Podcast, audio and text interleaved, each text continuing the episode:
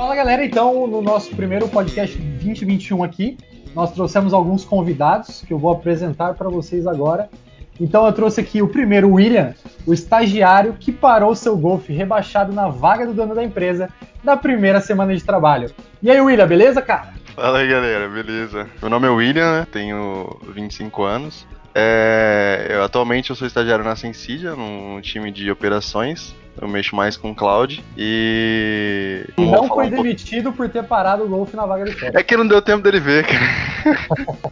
Nossa segunda convidada é Ana Borges, a estagiária que, com todo o seu carisma, conquistou os palcos internacionais com suas palestras. E aí, Aninha, beleza? E aí, mamãe, tudo jóia? E aí, pessoal, prazer, eu sou a Ana.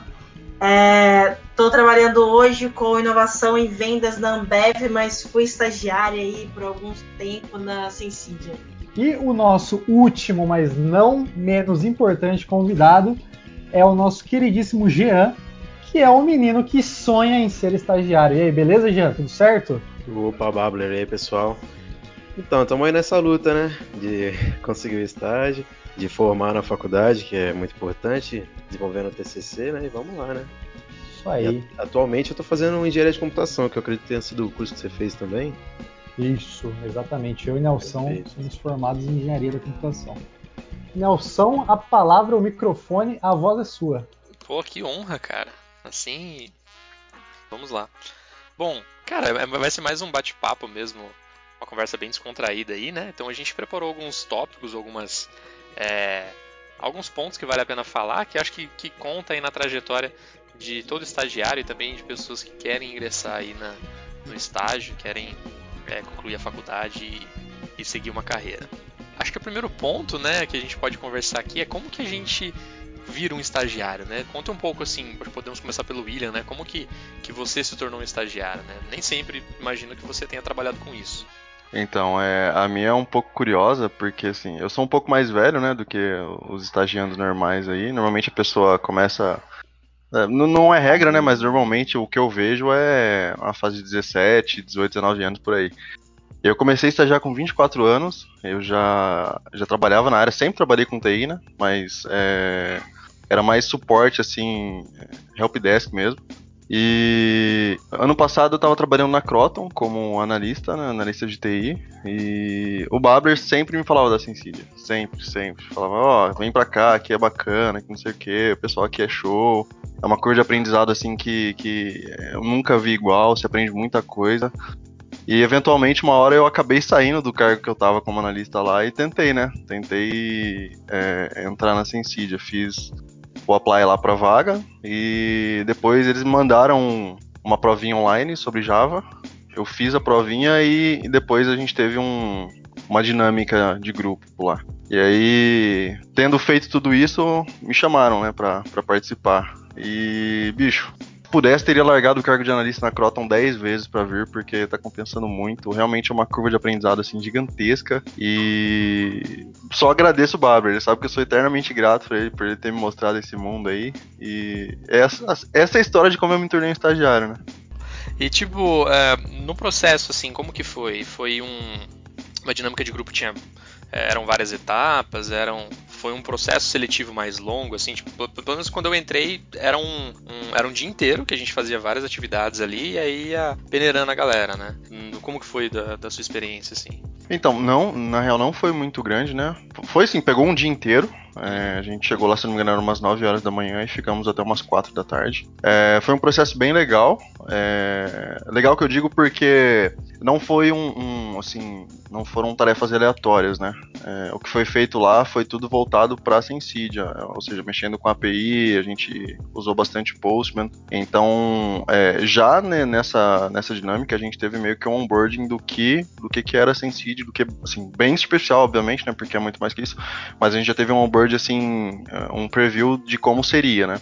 E eram. É, não lembro muito ao certo, mas eu vou tentar lembrar aqui como é que eram as atividades. Se não me engano, eram cinco passos, mas era basicamente você tinha que. É, eram cinco etapas, você. É, em duplas, né? Você escolhia o, o, a linguagem, você e a sua dupla escolhiam a linguagem que vocês queriam programar. Eu escolhi Python com, juntamente com, com outro rapaz. A primeira, a primeira etapa, se eu não me engano, a gente tinha que. Era uma série de números, a gente tinha que ordenar eles em ordem crescente, depois tirar os números repetidos, é, depois fazer a soma deles. É, essa soma ia gerar um, um, código, você fazia uma chamada no Postman com esse código e você recebia um Access Token.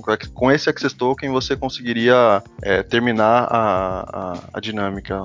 Acho que o Baber vai lembrar melhor sobre isso, mas se eu não me engano era basicamente isso. É, é, é a gente preparou ali um desafio mais visando é, a lógica, né? Testar a lógica do pessoal.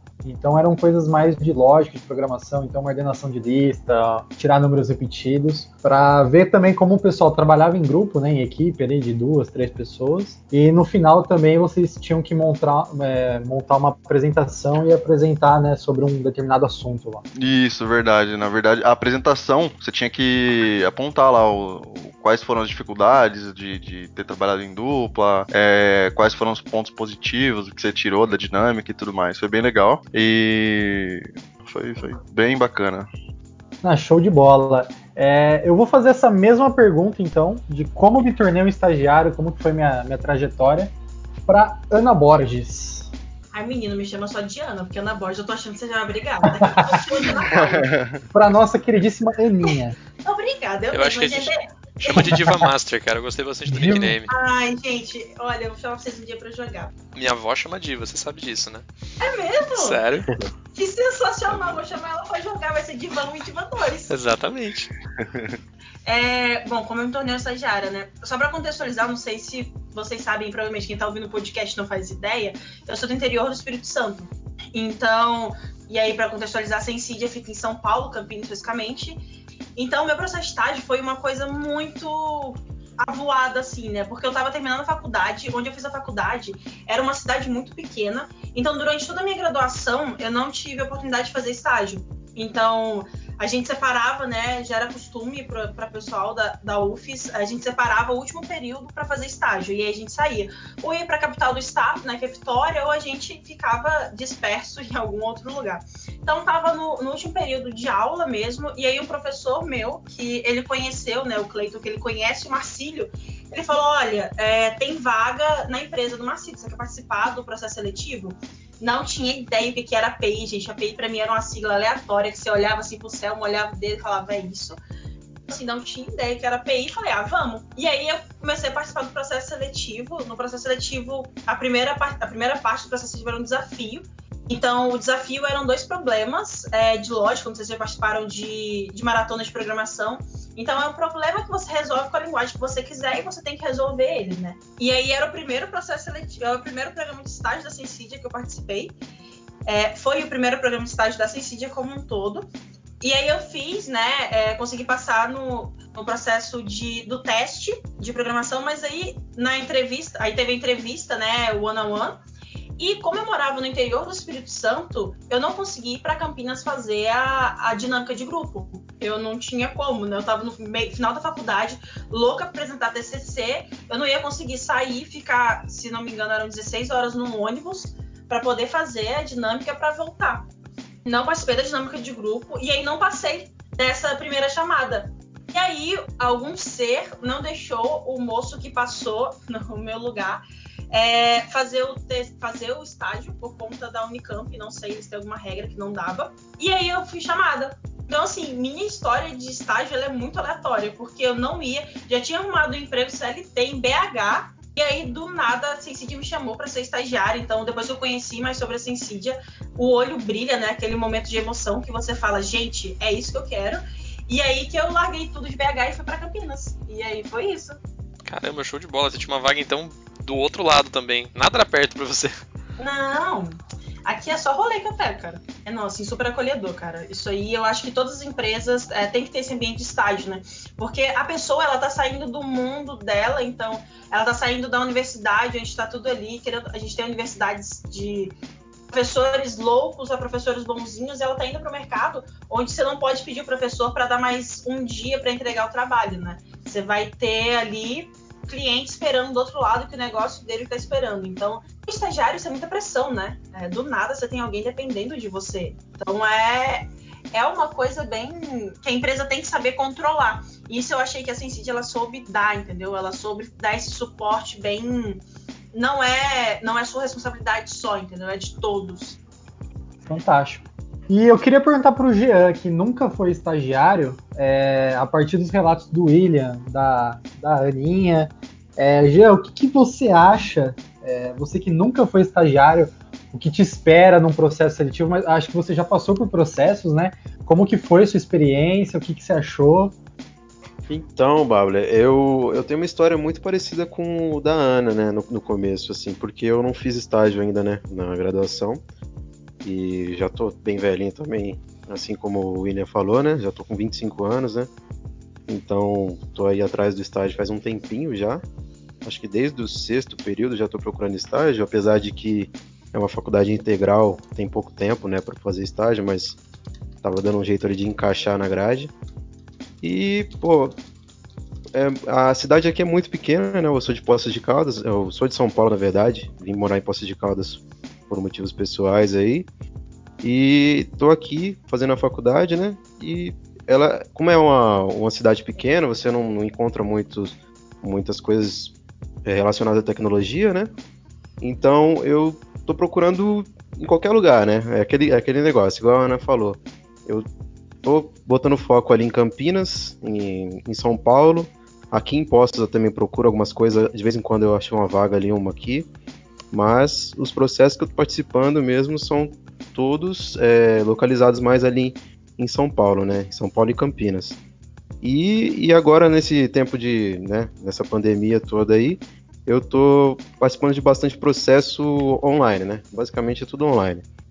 Então, é, programa de estágio online, você tem algumas plataformas que te ajudam né, a encontrar algumas vagas como CIA de estágios, é, tem esse de talentos também, tem a beta, tem um monte de plataforma. E eles te, basicamente, eles têm alguns testes, né? Algum teste, alguns testes lógicos, alguns, alguns joguinhos ali que eles te mandam para você fazer teste de personalidade, todas essas coisas. E basicamente é isso. É, ainda não fiz nenhuma entrevista, né? Online, assim. Mas tamo aí, né? Tamo aí tentando. Já, e só uma, uma curiosidade, uma pergunta que talvez possa ser de interesse de mais pessoas também que estão tentando aí é, achar esse novo, é, essa oportunidade de estágio. Você notou alguma diferença nas vagas, é, assim eu digo, em ter mais chances de ser um estagiário remoto com a pandemia? Você via essas vagas antes da pandemia ou elas começaram a surgir agora, só com a pandemia? Ó, vou te falar que agora é, começou a surgir bastante vaga remota, sim.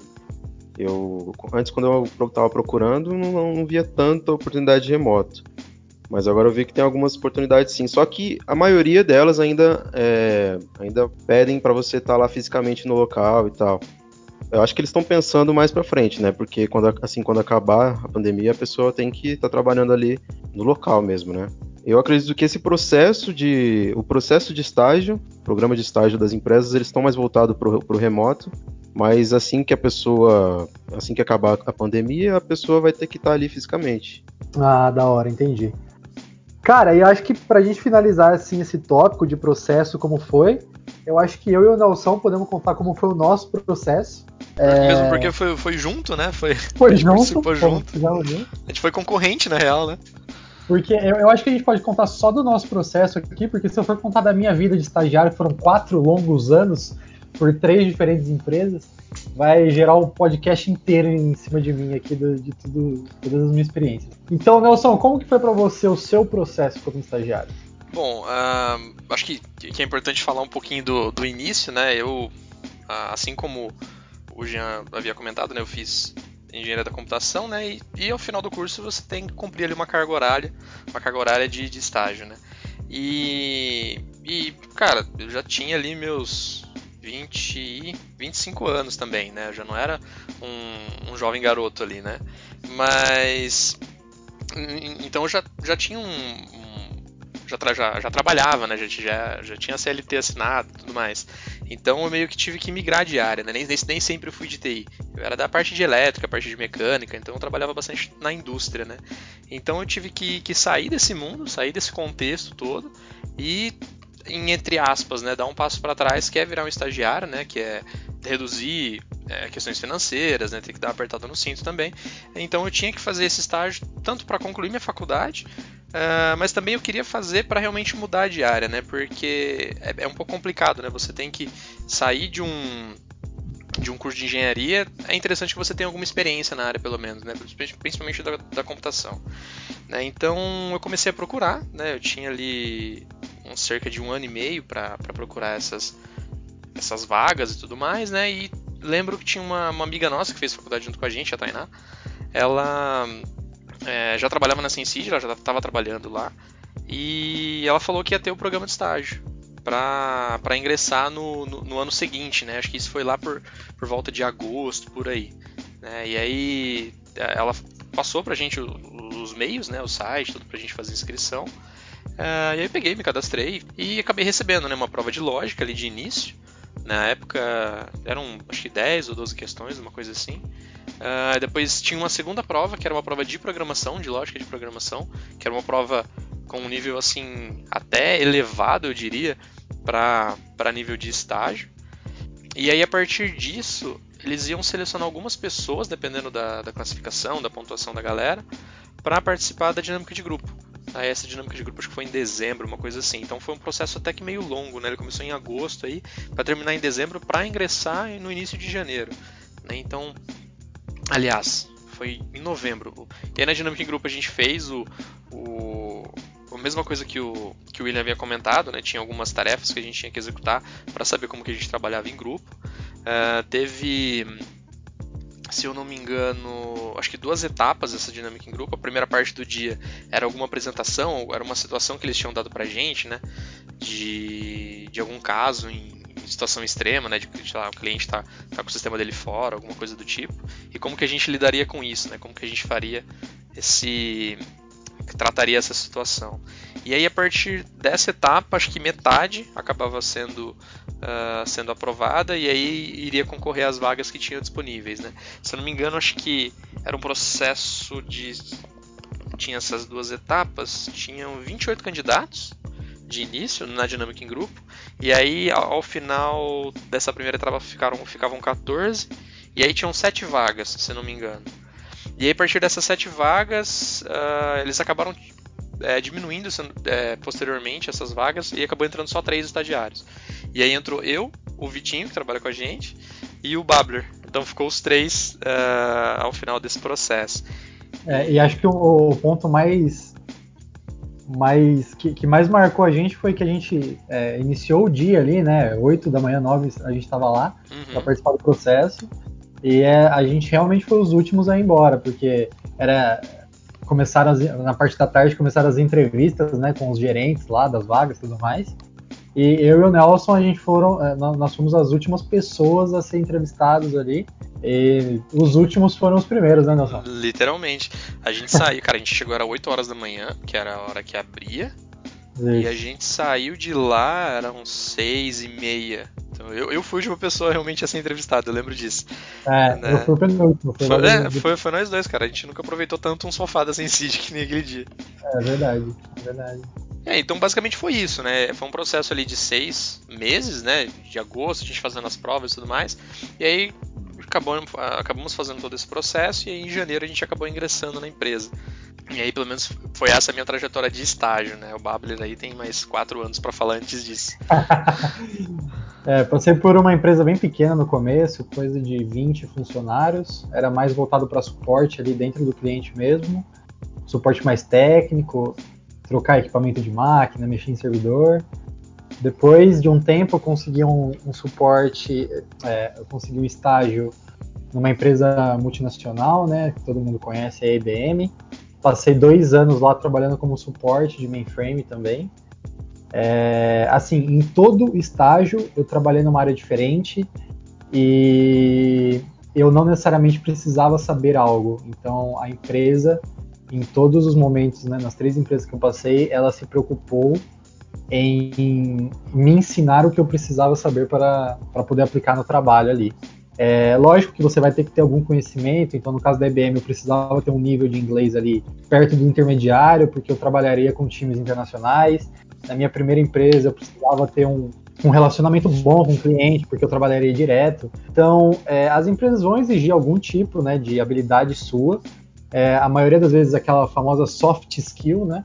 Mas é, eu acho que a empresa tem que se preocupar com isso, igual a Ana falou, né?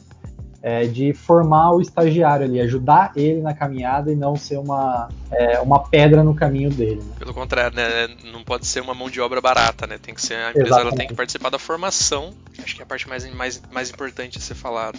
Porque Isso. há muito essa questão, né, de. É, do estagiário ser aquele cara, mano, contrata estagiário para fazer isso, porque, meu, ele vai fazer o que a gente colocar ele para ele fazer, ele vai fazer e, cara, a gente não precisa pagar muito caro para ele. Então, infelizmente, às vezes sempre tem um pouco desse estigma e, é, infelizmente, às vezes é verdade, né? Existem algumas empresas que isso acaba acontecendo. Não são todas, óbvio, né? A, mas são as que marcam, né? Cara, e para continuar nosso bate-papo, eu vou fazer uma pergunta meio polêmica. E eu vou selecionar a Ana para responder primeiro. Apontou o dedo e falou, vai é, lá. vai lá, vai você. Estagiário, serve ou não serve café? Cara, eu vou falar que eu servia porque eu amava fazer café, né? Então eu ia lá e ia fazer meu café porque eu queria beber. Então eu fazia para todo mundo que eu não sou egoísta, né? Mas. Ah, muito bom. É, você acha? Mas eu acho que assim, não. É... é, que a galera tem esse, esse estereótipo, né? De ah, mas só porque tá ganhando menos, trabalha seis horas, vai ficar fazendo café o dia inteiro e não vai trabalhar. E não, né? É, é a empresa ter muito bem alinhado o que, que ela espera. E é bem legal quando a gente fala de expectativa, né? E aí, tanto expectativa da empresa com o estagiário, quanto o estagiário com a empresa. Acho que a gente tem que deixar isso muito bem alinhado. Tudo bem que pode ter um job description fazer café, porque todo mundo precisa de café, né? E aí, quando eu entrei na Sencid, a gente era o quê? Umas 70 pessoas. Então, a gente se revezava para fazer café. Mas também tinha muito trabalho, tinha muito conhecimento. Então, não só aquela. Não só. Assim, mas é, ainda assim era um, um, evento ali fazer um café, não era aquela questão de não vai lá fazer um café pra gente, né? Nossa, não. A gente se reunia na salinha e ia lá todo mundo fazer café e comentar de alguma coisa muito aleatória. Digo que até hoje é assim, o Nelson do meu time ele tá, tá aí pra provar, cara. A hora do cafezinho é sagrada, é a hora de dar, dar, um, dar um cooldown ali e vai todo mundo junto. Exatamente, eu vou com saudade disso, cara. William, agora é com você. Para você, na sua opinião, você que tá como estagiário hoje, tem idade para ser estagiário? Então, cara, quando o Nelson tava falando e o Jean falou também, eu, eu fiquei pensando nisso. É, eu acho que esse aqui é o podcast que prova que não tem idade para ser estagiário, né, cara? Assim, é, vai muito da pessoa, mas na minha faixa de idade, pelo menos, é, eu senti que, sim, era um passo para trás para poder dar dois para frente. Só que você tem que ter aquilo de querer sair da sua zona de conforto, né? É, igual eu falei, eu sempre trabalhei como, como helpdesk, com TI, comecei a fazer a faculdade de ADS e vi que não era a, a, o nicho de TI que eu queria estar, né? Então, é, eu peguei e falei assim, pô, é, eu ganho bem aqui e tal, mas não é o que eu quero. É, então, acredito que não tem idade para ser estagiário, não. Só basta você querer sair da sua zona de conforto e fazer o que você ama, né? No se arriscar, caso, né? É, se arriscar, correr atrás de chances, né? É, o Nelson prova isso, o Jean tá provando isso, né? Tá correndo atrás, e, e eu também. Basta querer, né? É, eu, eu lembro muito dessa questão de idade, porque eu não sei, acho que o Babler também, só que o Babler ele é dois anos mais novo que eu. Então, cara, no processo seletivo, uh, eu era um, eu e o Babler acho que eram os únicos que eram de curso de engenharia, que eram estagiários para curso de engenharia. E mesmo assim, uh, cara, eu terminei minha faculdade com 26 anos. Né? Tem muita gente que termina a faculdade com 23. Né? Então, mesmo os estagiários de faculdade que estavam lá, eles eram absurdamente novos. Tinha estagiário lá que tinha 17 anos, cara. Então, é, era uma diferença de idade assim bastante grande. Na minha dinâmica tinha galera, tipo, no quinto ano, tinha um cara no sexto ano de, de engenharia na, na, na, Unicamp, cara. E eu tava no primeiro semestre de ADS, então você imagina. É, e tinha uma galera com, fazendo técnico também, então é, é foi bem variado. Uhum, é, exato.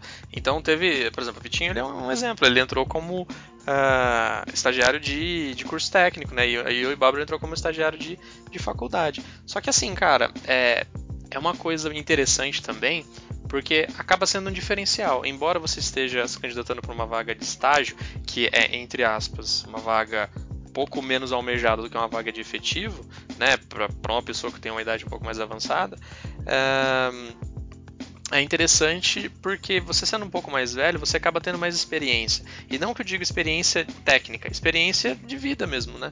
Então, o que me ajudou muito no processo de estágio é que eu já tinha trabalhado em outras empresas como efetivo, né? Então, empresas que eu tinha que ir até o cliente, tinha que conversar desde o chefe dele até o cara que trabalhava lá no chão de fábrica. Então, isso me deu alguma dessas soft skills. E então eu tinha um pouco desse contato, dessa, cara, a gente pode chamar de jogo de cintura. Então, isso acabava sendo um destaque. Então, enquanto você acha que você está sendo mais velho, está sendo um problema, na verdade não. Na verdade, isso é, te ajuda em alguns pontos, né? Sim, sem dúvidas, cara. Você tem uma desenvoltura muito melhor. É, eu acho que a Ana que falou que é, você está acabando de sair da faculdade, né? Então você tem toda aquela tensão de, do, dos professores na sua cola e tudo mais. Então, para a maioria, realmente é assim. Você, aquele friozinho na barriga, com medo de, de fazer alguma coisa errada e tudo mais. Pra gente que era macaco velho, assim, por assim dizer, né?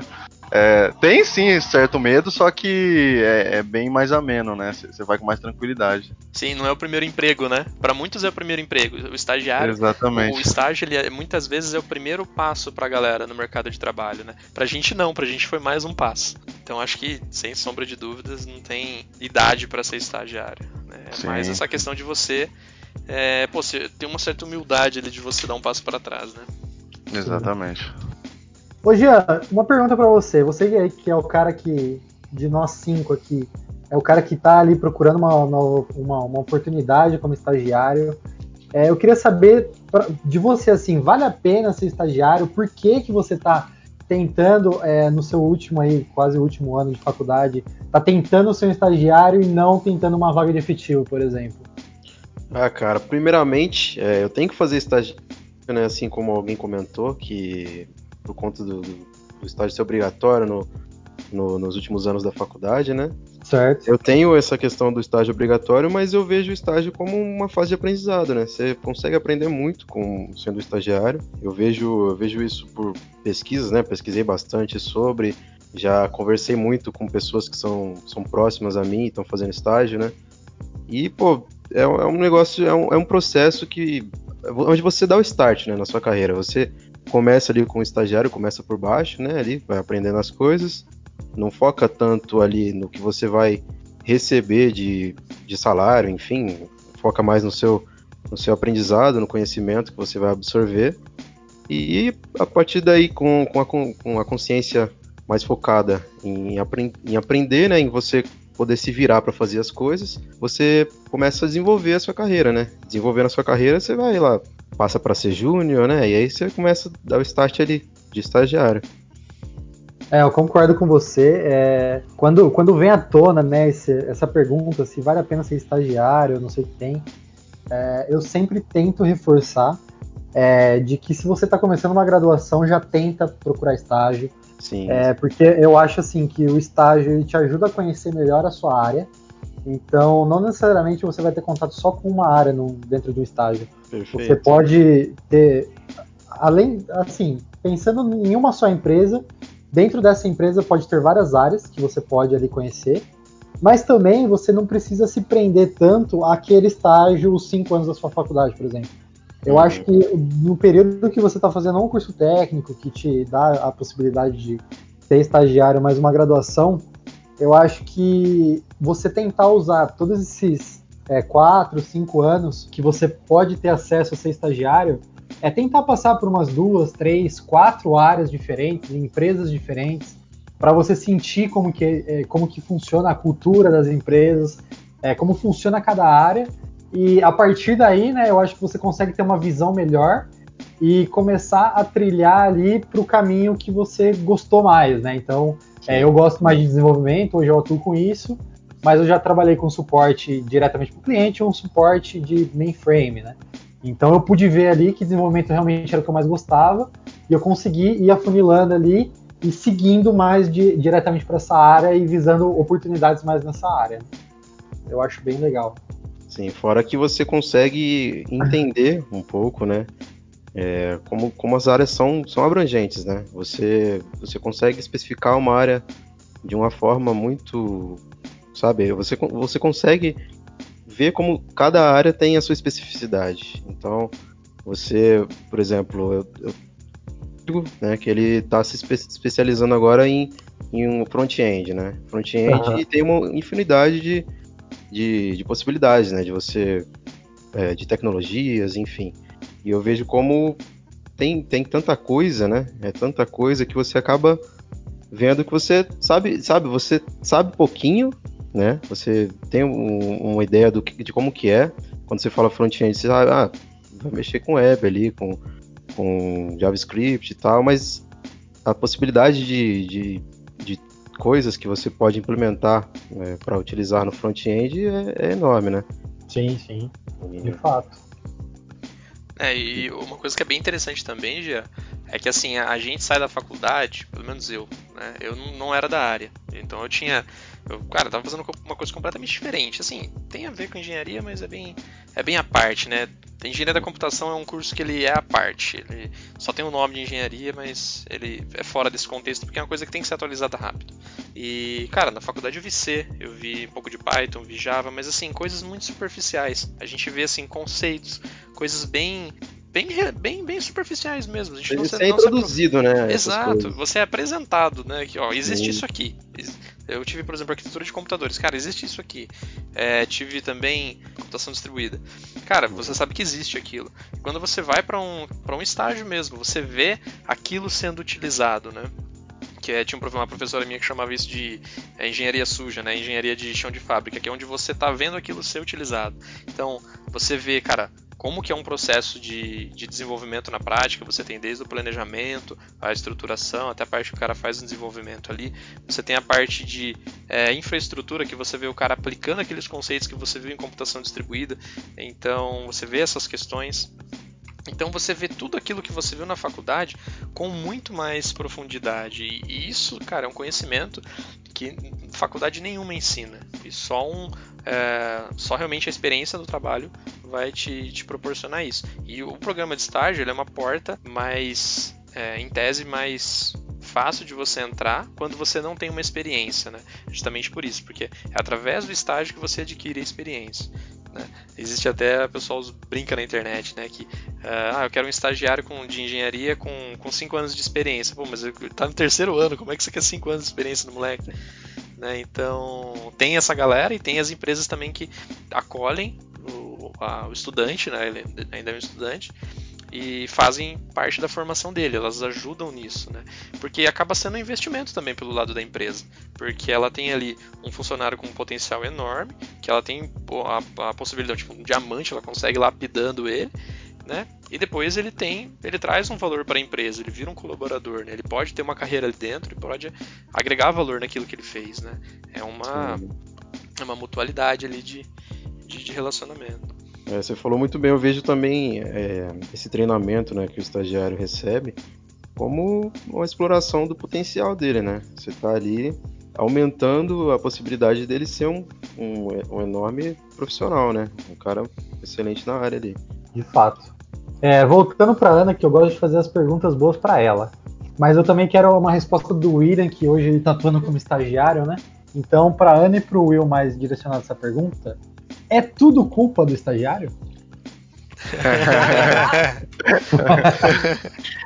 eu vou olhar de um lado de uma pessoa que vou fingir que não fui estagiário um dia. Eu acho que não, porque o estagiário ele tá ali para aprender. Né? Se uma empresa ela tá trabalhando certo o modelo estagiário, ela tem que dar autonomia para o estagiário, mas ela tem que entender que pela, pela denominação, e aí, gente, pelo amor de Deus, eu fui estagiária, já sei disso, não vai ninguém pegar pedra, não, porque pelo amor de Deus.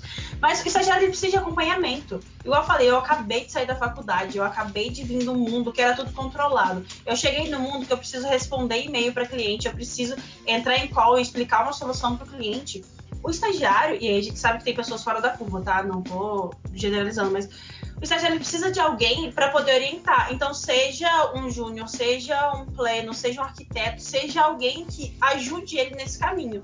Se a empresa deixar o estagiário sozinho fazer merda em produção, é, é culpa da empresa, no meu ponto de vista, porque o estagiário ele precisa de apoio, ele precisa que alguém direcione ele. Então, se a empresa não está direcionando ele, a culpa é da empresa que faltou é, dar a mão e falar, vem comigo, e não, tipo, empurrar e vai sozinho. É, eu concordo, concordo com a Ana também. É, assim, eu como estagiário, é, graças a Deus até hoje não fiz nenhuma, nenhuma besteira, né? Mas é, eu acho que é tudo uma questão de confiança, cara. É, como a Ana disse, é, tem que ter aquele apoio, né? Aquele background, a pessoa te ajudando, pelo menos no começo ali, até você pegar o ritmo. É, a partir daí, é, é, é você, sabe? Prestar atenção e, e, e, não fazer besteira. Eu acho que todo mundo tá passível de erro, né? Não só estagiário, mas efetivo, é, arquiteto, engenheiro, qualquer coisa, tá? Qualquer pessoa, né? Pode cometer um erro. Então, é, não, não vejo esse, esse, essa questão de estagiário só fazer. Tudo ser culpa dele, né? É, não, não é, cara. Assim, se uma empresa não dá o suporte que o estagiário precisa, como a gente falou anteriormente, a maioria dos estagiários estão vindo aí é, para uma primeira experiência trabalhando numa empresa de verdade. É, se a empresa não dá o suporte que ele precisa, ele vai acabar fazendo uma besteira ou outra. Não é inevitável. Agora, se é uma empresa que está junto, que mostra, que ensina, que, que, que de fato é, inclui aquela pessoa no, no, no, quadro de funcionário e não só para servir café ou carregar documento, qualquer coisa que seja, ele não vai fazer merda nenhuma. É, bate eu, eu, eu concordo com você que se a empresa ela der suporte e aí a pessoa errar, ela vai entender que não foi um erro da pessoa. Ela vai encontrar o ponto que ela deveria ter orientado melhor e ajudar, né? Sim, sim exatamente. A gente sabe que faz pessoa coisa, gente que faz de zoeira mesmo, mas tô falando de pessoas que querem realmente aprender no estágio, né? Sim. Eu acho que é, e é o que o Will falou mesmo, é, é, passível de erro qualquer pessoa. E quanto maior a senioridade, mais passível de erro ainda a pessoa tá. Né? Porque mais acesso ela tem e mais chances de fazer besteira, consequentemente, vai ter ali. Óbvio, né? Sim. São responsabilidades diferentes. compartilho muito disso, não acho que não é culpa do estagiário.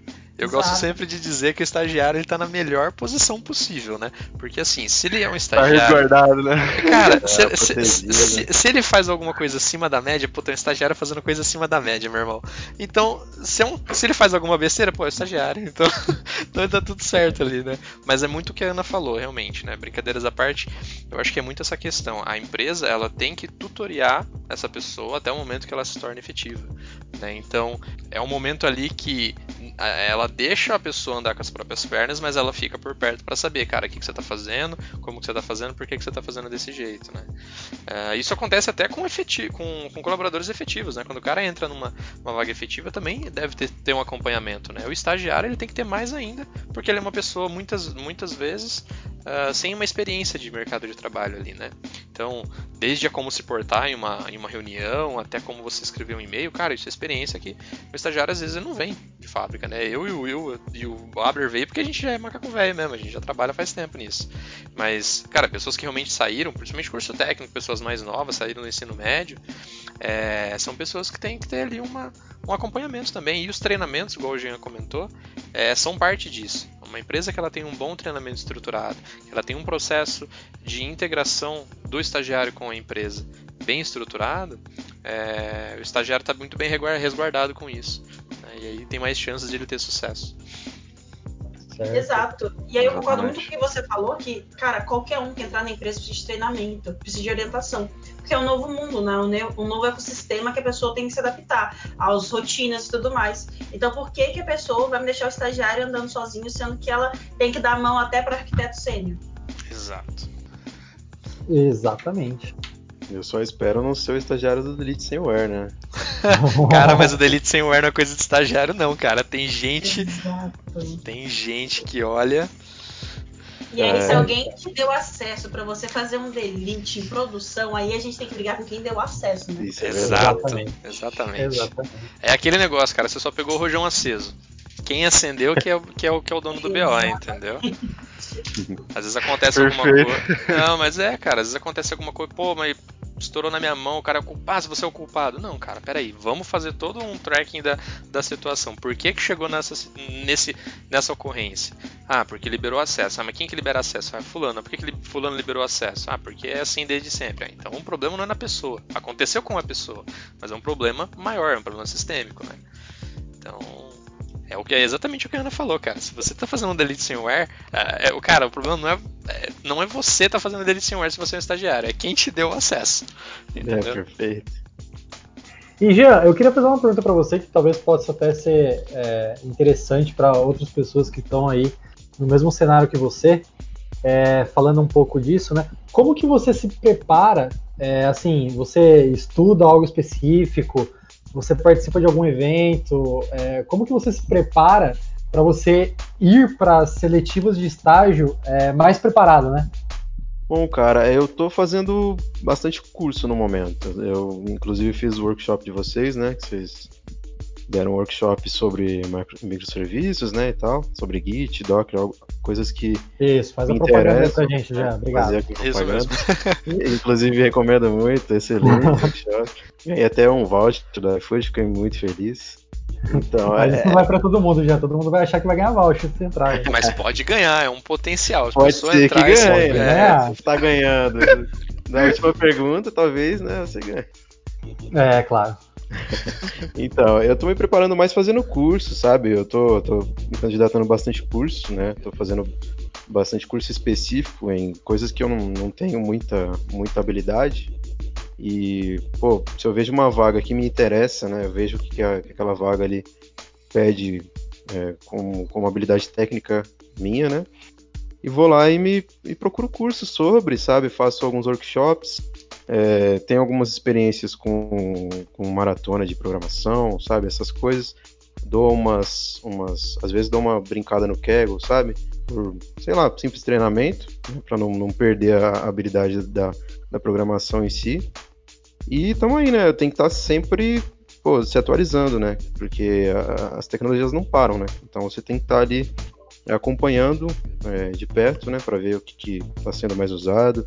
Claro, tem algumas vagas que pedem alguma, alguma, alguma tecnologia mais antiga ali, mas pô, ma- a maioria, a grande maioria, está sendo coisas mais, mais, mais recentes, né? Então eu tenho que estar ali estudando sempre, cara. Pegando carona com o que o Jean falou e, e aproveitando a pergunta também, é, quando eu entrei na Sensidia, é, várias- durante várias, vários dias, assim, nas primeiras semanas, nos primeiros meses até, eu me peguei chegando, né, quando era presencial, a gente chegando em casa e estudando as coisas da Sensidia. E, assim, não foi um, um fardo, não foi uma coisa trabalhosa, eu estudei porque eu, eu realmente gostei do que eu vi, né, e eu queria aprender mais rápido, para estar fazendo, para estar fazendo a minha função é, o quanto antes, né. Então, não só para se preparar, né? Eu acho assim que na área de tecnologia a gente tem que estar estudando a todo tempo para poder acompanhar tudo que está lançando de novo, tudo que está aparecendo. E no meu caso em específico, no nosso caso, no- na, na Sensidia, é uma empresa assim que está sempre explorando as novas tecnologias aí. Então, se tem oportunidade, alguém que está que tá almejando ser estagiário, se tem oportunidade de entrar numa empresa dessas, aproveita, cara, porque isso é muito bom. Você ficar estagnado na área de tecnologia não é uma coisa legal. Então, sempre aprender é uma coisa ótima. É, Eu eu acho que isso é uma particula- particularidade. Na, verdade, não sei se é uma particularidade, mas no mundo de TI tem muito disso, né? As pessoas falam, ah, para você trabalhar em TI, você tem que ser autodidata. Ah, não sei o que tem. Eu acho que é é mais o interesse da pessoa mesmo, é ela achar ali uma área de infraestrutura, de desenvolvimento, de teste. Tem muitas áreas dentro de TI. E uma vez que você se identifica com alguma, é, você ir atrás de assuntos relacionados é, é uma coisa que você faz assim, sem nem perceber. É como se você estivesse lendo notícia ali num, num blog que Sim, você gosta, Exatamente. rodando seu feed no Facebook. Você vai atrás daquela informação, você fala, putz, eu trabalho com isso, mas olha, tem um jeito melhor para fazer, que me poupa um tempo, tem como eu automatizar isso. Então, eu acho que é, é um ponto muito legal da nossa área, que a gente sempre tem como melhorar. Nunca tá, tem uma coisa que tá 100% perfeita, sempre dá pra gente melhorar aquilo. E também acho que um ponto interessante, pelo menos assim, né? Eu como tive outra formação, né?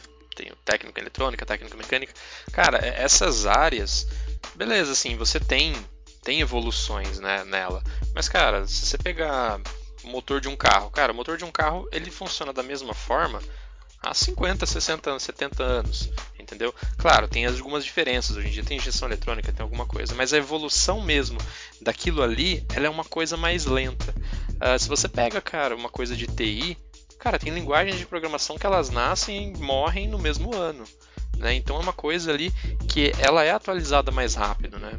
é, talvez seja uma área que exija ali você ter um empenho em você estar tá se atualizando. Senão, cara, o mercado passa por cima de você você pasta, você fica no mesmo lugar. Né? Então, até o que o Jean falou, essa questão, pô, você ir aqui brincar, brincar com Kaggle, você ir ali é, fazer o, cara, um curso da Udemy que tá de graça, você brincar com alguma coisa que você viu de algum projetinho no YouTube, cara, isso é bom não só para quem está ingressando, é bom para quem está trabalhando, inclusive pessoas que têm essa disponibilidade, a gente super recomenda em fazer porque te mantém ativo.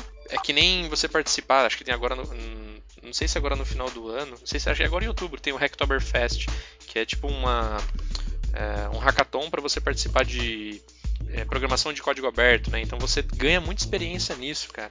Você aprende ali a, a, trabalhar com códigos de outras pessoas, você vê como que é uma forma de trabalho deles. Então você ganha muito conhecimento nesse, nesse processo, né? E cara, isso é, é bom para você enquanto profissional e é bom para onde você trabalha, porque te dá mais, te dá um background, te dá mais embasamento para você fazer qualquer coisa. Então estudar nunca é demais e é importante estar fazendo isso o tempo todo. Sensacional que mais que podemos falar aqui? É, vou falar com a Aninha, que ela é organizadora aqui de alguns grupos, né? Ela é organizadora do GDG. Para quem não conhece, é, é, bem legal, né? Uma iniciativa. Como que chama, Aninha? Google Developers Group, é isso? Google Development Group. Isso.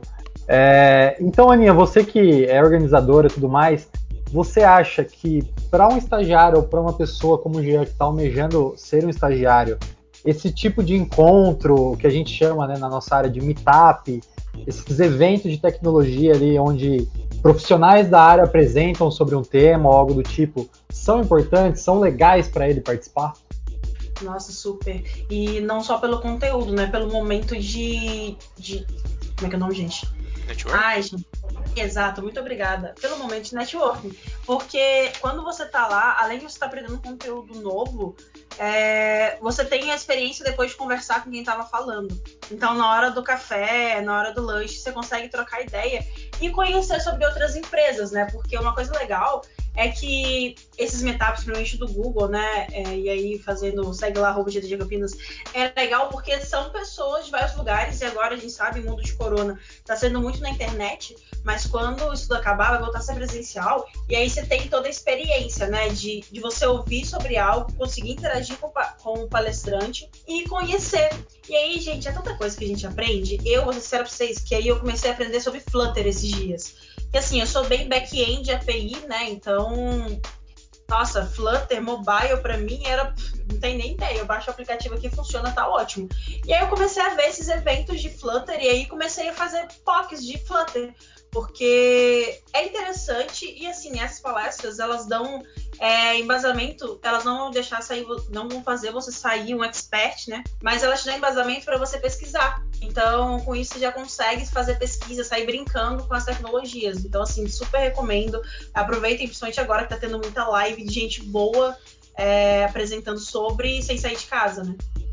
Exato, e complementando, né, como a Aninha falou, que ela é da área de back-end, ela viu alguns eventos sobre front-end e conseguiu aplicar alguns conceitos sobre é, você consegue também ver né, outras áreas que você não conhece. Né? Então tem back-end, front-end, tem a área de DevOps.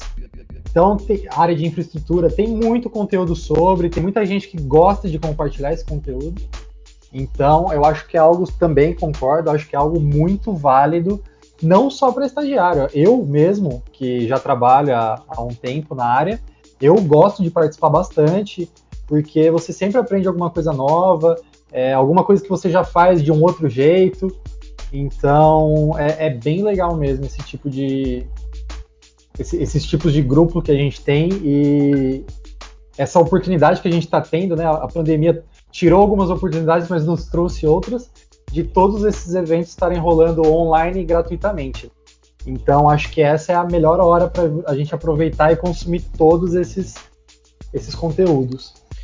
Eu concordo. É, eu, antes de entrar na área, assim, quando eu estava fazendo faculdade, tinha alguns eventos que eu gostava de ir, que eles aconteciam todo ano, né? Campus Party era um evento desses.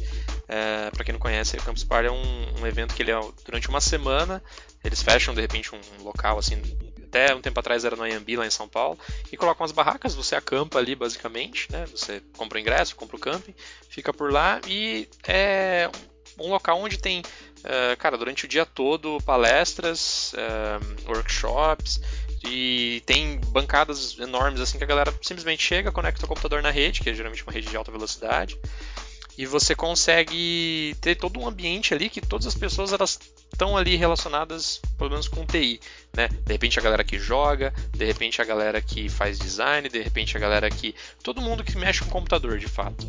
E cara, é um evento assim que realmente é uma pena essa questão da, da pandemia, mas é um evento que ele não é só também a questão de conhecimento técnico. Ele é uma questão de engajamento, porque você tá lá, cara, você treina tudo. Você treina como você vai conversar com a pessoa que você não conhece, que você quer saber o que, que ela faz, como ela faz, por que, que ela faz aquilo. Uh, e também te dá um respaldo de você conhecer pessoas de outros lugares. Eu tenho amigos que eu converso até hoje, que eu conheci lá. Cara, eu tenho um cara que é de Fortaleza, tem um cara que é do sul do Paraná, tem outro que é do meio de Goiás, e todo mundo está no mesmo grupo. E você conversa, consegue conversar com pessoas do país todo né, referente ao mesmo assunto, né, e você teve a chance de conhecer lá.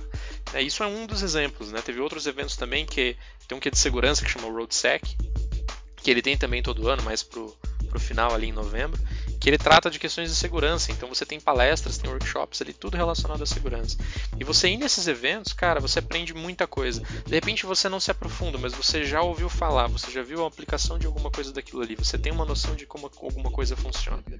Né? Uh, cara, dá muita bagagem. Eventos, eu acho que assim, 110% é recomendável, tanto para quem está entrando, como para quem já atua na área. Porque é uma forma de você se manter atualizado também. É, ah, outro ponto também interessante, né? Para a galera se engajar a participar desses eventos, não só visitar eles.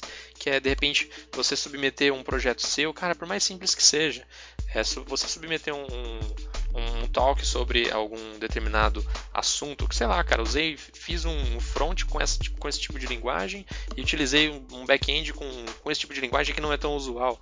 Cara, de repente aquilo ali pode servir para outra pessoa, mas o fato de você preparar esse conteúdo, você entender como ele funciona e você apresentar, cara, isso te dá uma bagagem muito, muito importante, muito boa, porque pelo menos eu acredito que quando você sabe ensinar alguma coisa, você aprende duas vezes com aquilo. Não, e concordo plenamente, porque assim, nosso maior problema no GDG é conseguir palestrante. Porque o pessoal acha que, não, eu só posso apresentar se for uma ciência de foguete, e aí eu fiz e deu certo. Mas não, cara, você começou a brincar com Java, você teve um aprendizado com Java, vem apresentar, entendeu? Faz uma apresentação 20, 30 minutos, que vai ter gente interessada em ouvir vai ter gente aprendendo com você. É, é uma coisa que o pessoal costuma falar muito no GDG, é que assim, ninguém é tão burro que não tem que compartilhar e ninguém é tão sábio que não tem o que aprender. É, é isso que o pessoal tem que ter em mente, assim. É, eu concordo, e complementando até, né, é, eu e o Nelson, a gente acabou de, de ser instrutor de um curso é, de introdução, né, pro, pro mundo da tecnologia ali. Então, a gente selecionou algumas tecnologias que a gente trabalha, que a gente usa, né, é, no, no, no nosso trabalho, e a gente montou um curso introdutório ali, assim, a média de público nosso que a gente teve foi de 25 pessoas. E assim, as 25 pessoas, a gente abordou quatro tópicos, né? As 25 pessoas não era todo mundo que sabia os quatro tópicos, então elas aprenderam alguma coisa mesmo sendo introdutória. Então deu para eu também tinha esse pensamento que a Ana falou, né? Que para eu fazer uma apresentação, para eu compartilhar algum conhecimento que eu tenho, embora eu não tenha muita experiência de trabalho ainda, é, eu achava que, meu, que você vai fazer, o que você vai apresentar, tudo que você vai apresentar todo mundo já sabe. É, mas isso realmente se quebrou para mim, principalmente depois né, da gente ministrar esse curso introdutório. É, deu para ver o quanto a, a, tem pessoas que têm interesse, mas que não conhecem aquilo e que você realmente pode ajudar, impactar e até ajudar na carreira dessa pessoa. Sim, inclusive da própria carreira, né? Porque assim, cara, você sabe que você sabe de alguma coisa a partir do momento que você consegue explicar. E não tô dizendo assim, cara, você tem que saber a fundo, você tem que ser um expert naquilo. Não, cara, é uma coisa é, bem simples, bem, é, bem introdutória mesmo. Se você sabe fazer aquilo e explicar para uma pessoa, pô, você é, em algum momento você era aquela pessoa que não sabia nada, né? Ou então que sabia pouco.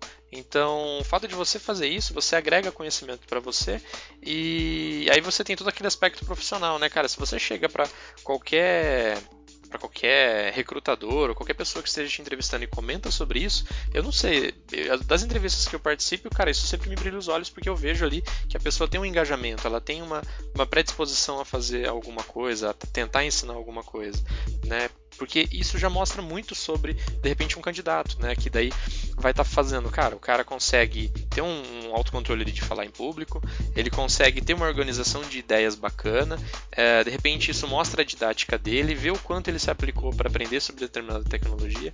Então não é só a questão técnica, é toda a questão também não técnica sobre aquela pessoa, né? E, cara, se você faz isso enquanto você é estagiário, putz, aí você sai realmente fora da curva, né? E não é tão difícil, não é tão difícil, não, não existe mistério, assim, é, é, é dar o primeiro passo.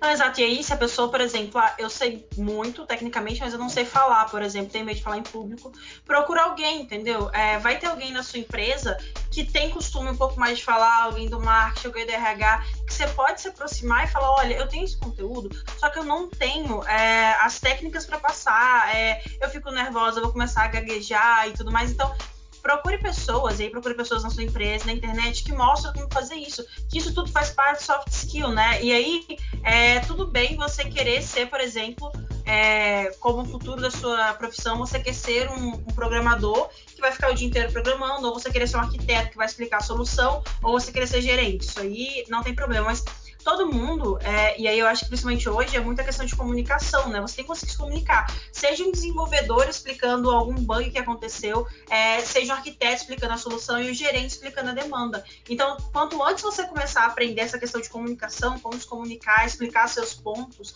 já vai ser plus para você no futuro. É, e eu acho que você não. Também um outro ponto é não tenha medo de errar na sua primeira apresentação. É, eu e o Nelson, antes da gente rodar, né, essa, esse nosso curso externamente, a gente rodou três vezes internamente na empresa, com novos estagiários, pessoas que estavam entrando e tinham interesse em te conhecer um pouco mais. E assim, nessas três primeiras vezes, da primeira para a segunda, a gente já viu uma puta diferença. Porque você vai pegando o jeito da coisa, você vai, vai começando a sentir como que é a apresentação, você vai começando a ficar mais preparado para as próximas. Então, assim, a sua primeira apresentação não precisa ser fantástica, perfeita. Se for ótimo, mantenha esse nível. Mas assim, se você errar alguma coisa, é, alguém perguntou alguma coisa e você não soube responder direito, se prepara para a próxima, estuda bem o seu conteúdo ali e na próxima já vai estar tá muito melhor que a primeira. E é sempre assim, você sempre vai melhorando. Então não tem esse medo. Vá lá, erre e bora pra próxima. Erra de novo, bora pra próxima. Uma hora vai você vai estar. Tá... Né, o cara vai se aperfeiçoando, vai melhorando ali. Cada, cada palestrinha ali, cada aula dada, ele.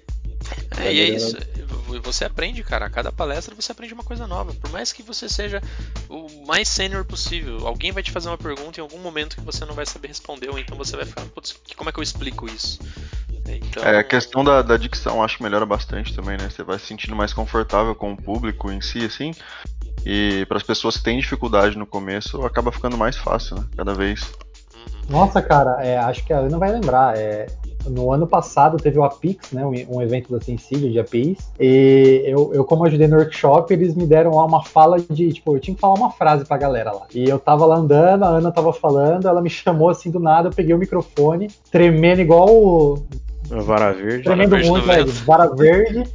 Mas assim, consegui falar minha frase lá de boa, já devolvi o microfone, assim. Com certeza foi uma das minhas piores eh, falas ao público, assim. Mas assim, eu fui lá, falei. Depois que eu falei, eu fiquei bem relaxado. Tipo, falei, puta, na próxima vez eu, eu posso estar um pouco melhor preparado ali. Posso ir falar com o público. Até, até falei bem, tentei interagir um pouco com a galera e tudo mais. Mas assim, eu tava muito nervoso. E na minha segunda vez que eu, que eu participei, é, que, eu, que eu precisei, né, falar em público, eu já estava um pouco mais calmo, mais tranquilo. E eu acho que quando o professor brinca, né, ou fala na sua escola, na sua faculdade, onde você estiver, para fazer a apresentação para a classe, para vocês irem treinando para o mercado de trabalho, cara, é verdade isso e faz diferença. Então aproveite também essa oportunidade. É, e, é, e na faculdade, na escola é muito melhor ainda, porque é tudo amigo seu ali, é tudo conhecido que você vê todo dia e que você brinca ali todo dia, conversa. Então aproveite esses momentos para apresentar, para ir melhorando sua postura ali, o jeito que você fala, o jeito que você interage ali com o seu público, que isso realmente vai fazer diferença para você em alguma, algum momento da sua carreira. E aí, só para deixar vocês um pouquinho tristes, é, nunca passa nervosismo, gente. Nunca.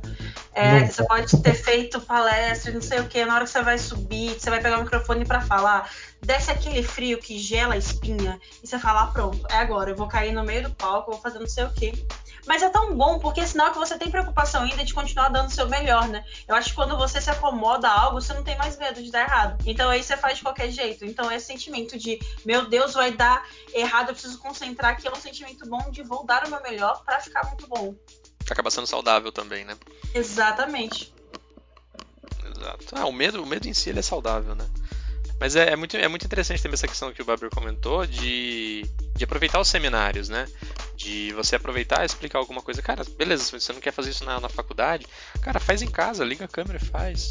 Grava para você, ninguém precisa saber que você fez. É, é um bom treinamento. É, tanto que a própria introdução aqui do podcast, eu e o Babler tava fazendo ontem, e a gente tava, aliás, anteontem, pensando aqui como é que a gente ia falar, porque, cara, é a primeira vez que a gente tá gravando um podcast, é o episódio piloto nosso.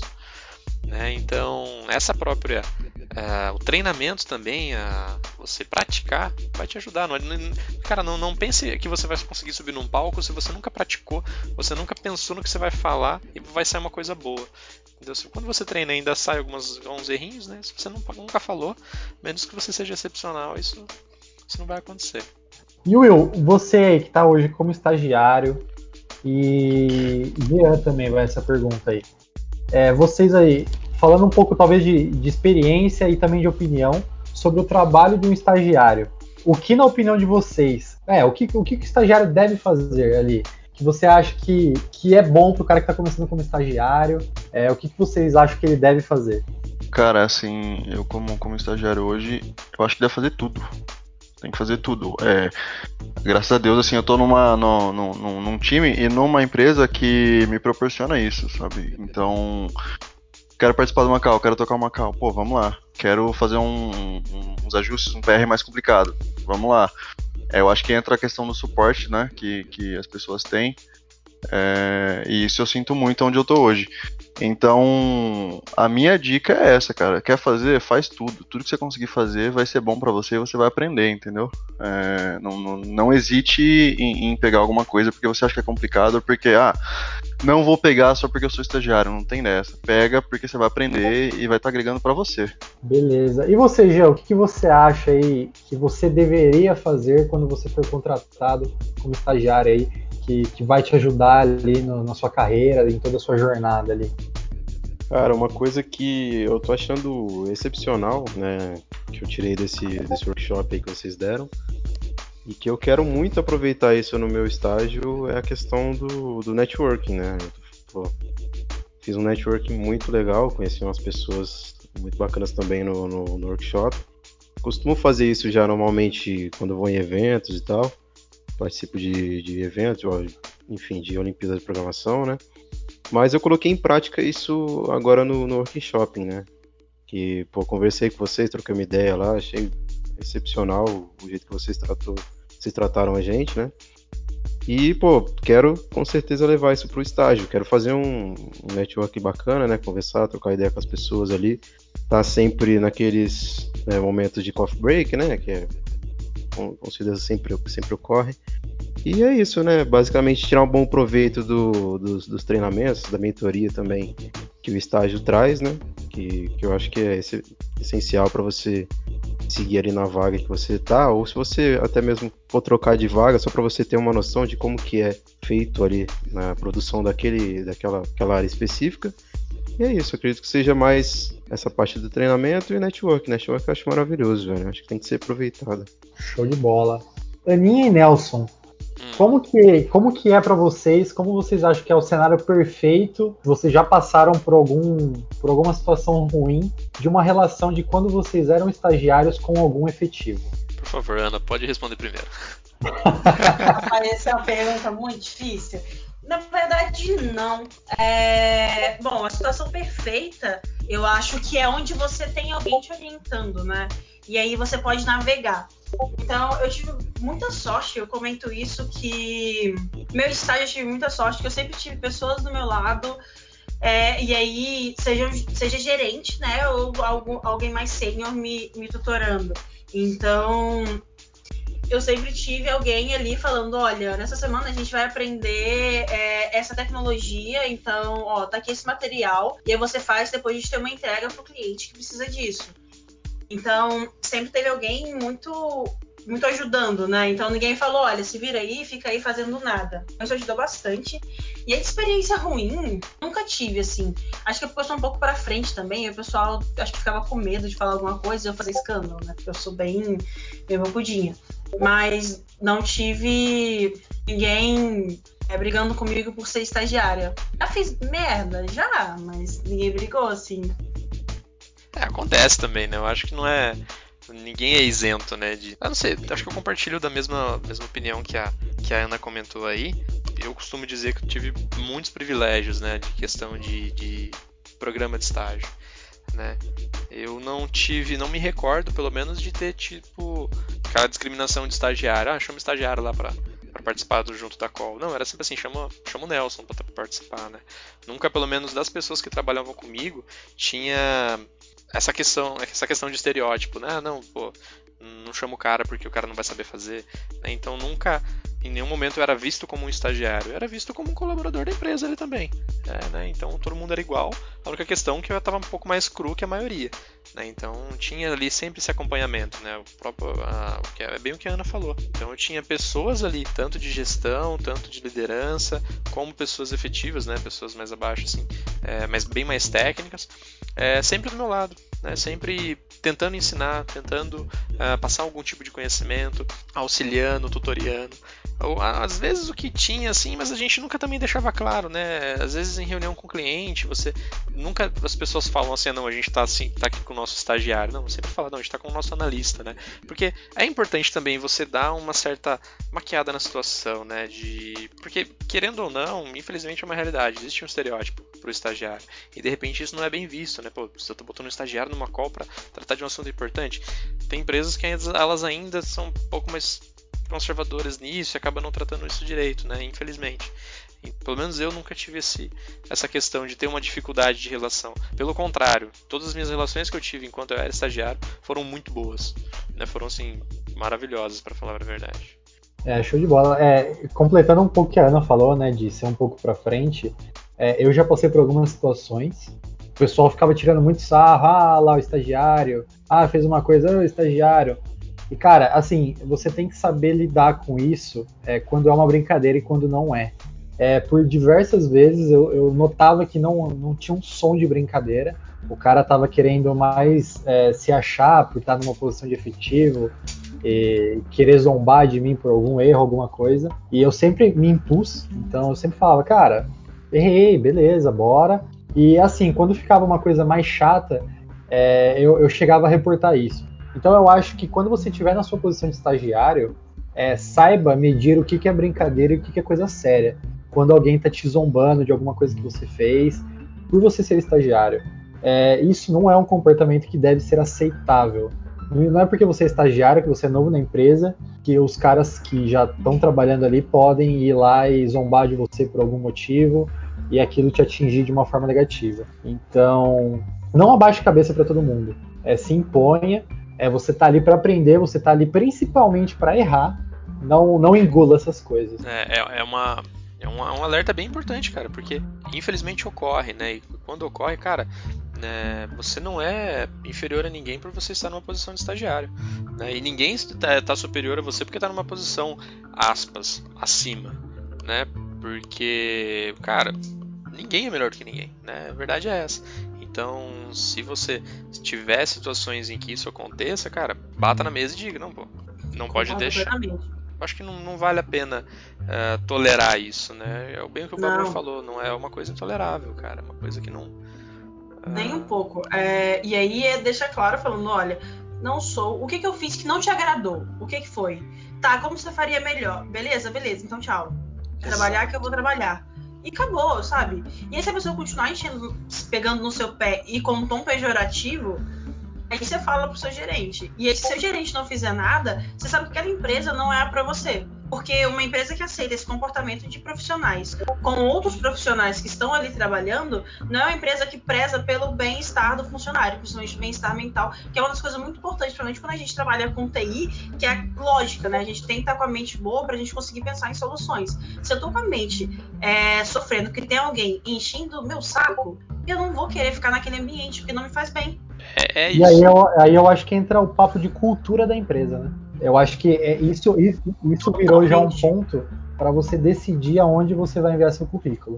Então, é, antes de você se aplicar para uma vaga de estágio, por mais boa que seja, é, tenta dar uma olhada em como que a empresa é, como que é a cultura da empresa, para ver se bate, né? Se o santo bate o cerco da empresa. Porque senão vai acontecer esses episódios aí que a gente mencionou e você vai perder seu tempo ali, vai passar nervoso e uma, uma coisa que você não necessariamente precisava passar. É, por, por que... Fora que isso daí eh, desencadeia várias coisas, né? Pode desencadear vários problemas psicológicos na pessoa, né? Por exemplo, síndrome do postor, a pessoa tá ali tentando fazer o melhor dela, né? Fazer ali o pouco que ela sabe, né? Que ela tá, tá ali tentando fazer o dela, mas a pessoa tá, tá enchendo o saco ali, tá, tá sabe, sempre é, criticando, não ajudando, né? Não fazendo críticas construtivas, assim, destrutivas pô, aquilo ali faz com que a pessoa fique mal e, pô, desencadeia diversas coisas. Né? Síndrome do impostor é uma coisa muito comum, né? Eu, pô, vejo muita pessoa falar, falar sobre isso, né? Pessoas da área já que trabalham com, com TI ou enfim, de diversas outras áreas. E, e, eu vejo que na área de TI isso é muito, muito comum de acontecer, né? A pessoa tá ali, fez algo errado, foi cobrada sobre isso, mas de um jeito errado, e aquilo parecer que ela não sabe nada, né? Negócio que atrapalha demais. Não, exato. E aí é que eu entendo, por exemplo, o desespero que é quando a gente tá procurando um estágio, né?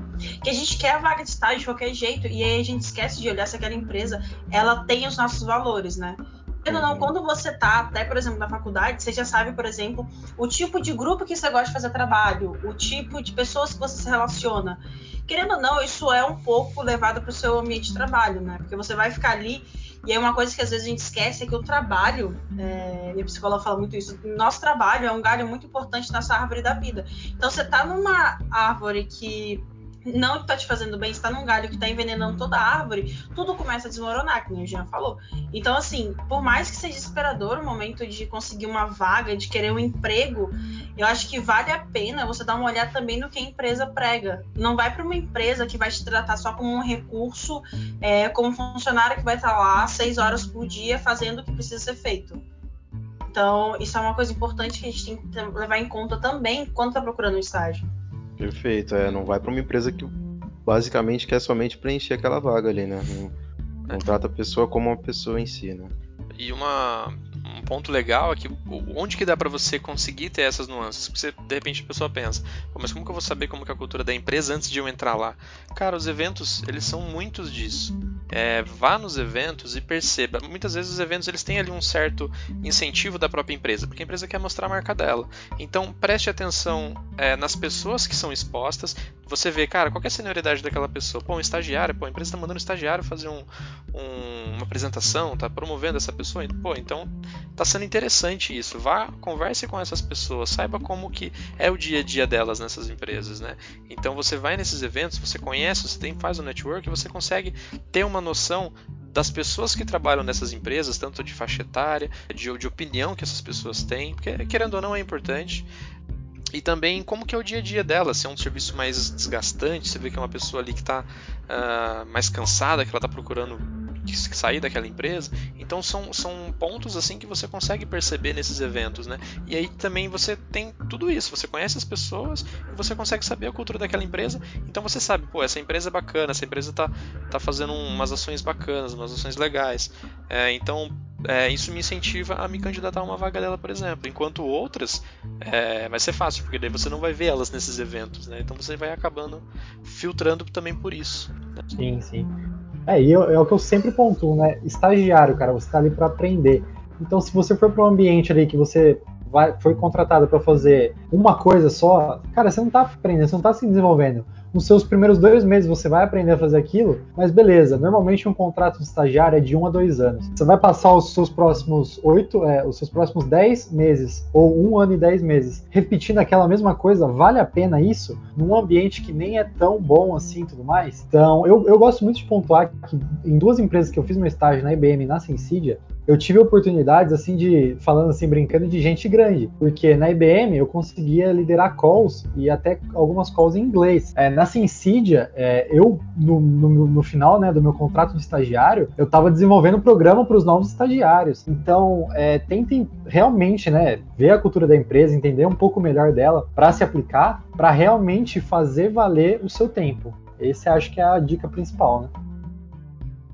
Bom, e continuando aqui, é, talvez um pouco mais direcionado para o Will, para Ana, não sei se o Jean já teve algum episódio, mas entrando num assunto um pouco até mais sério, que eu acho que é legal pontuar para ver né, a experiência de vocês, como que vocês lidaram com isso, como que foi passar por isso, se vocês passaram, é, em questão de discriminação e preconceito. Se, é, se vocês sentiram isso é, quando vocês estavam passando pelo processo, é, a Ana como mulher, o William em questão racial, é, se vocês sentiram alguma diferença durante o processo ou depois de ser contratado, se vocês já sentiram essa discriminação ou algum tipo de preconceito devido a isso. Menino, que pergunta polêmica. Cara, não, que... polêmica não falar disso. Exatamente, não, mas é que aí ó, eu vou começar aqui a receber mensagem, não, mentira. É... Então, no processo de estágio, nunca tive, graças a Deus, é, essa questão de ah, ou você é mulher, é, você é nova. Mas depois que eu fui contratada, eu tive um cliente que ele não acreditava muito no que eu falava.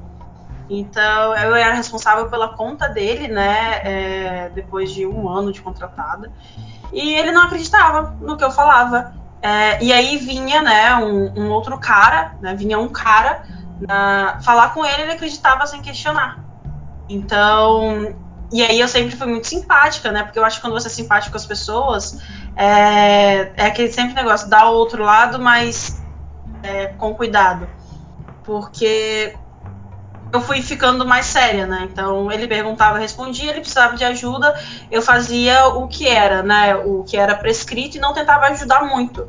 No sentido de, ah, beleza, você quer isso? Então toma isso, mas é, você acha que se a gente fizer assim, vamos adicionar isso, vamos incrementar e que não sei o quê. Só que aí, quando eu ia ajudar ele com dúvidas, por exemplo, de APIs, é, ele não acreditava. Eu falava que ah, 200 é, tinha que retornar 200 no GET. Não queria, queria retornar é, 201. E aí ficava brigando, isso com o arquiteto, né? O cara era um arquiteto. E aí, quando ia um homem, ele, ele aceitava sem questionar. Então, assim, foi um momento muito, muito difícil. E já tive casos dentro da própria empresa que, quando eu consegui, eu fui convidada para fazer uma palestra, a pessoa veio falando: Ah, mas eu já tinha conseguido. Tipo, amigo, tudo bem, parabéns para você que você conseguiu, mas eu também consegui. Então, legal, vamos todo mundo ser feliz. São dos. Você Cara, tem é... alguma experiência disso? Não, graças a Deus não. não é, em nenhuma empresa nunca me aconteceu isso, né?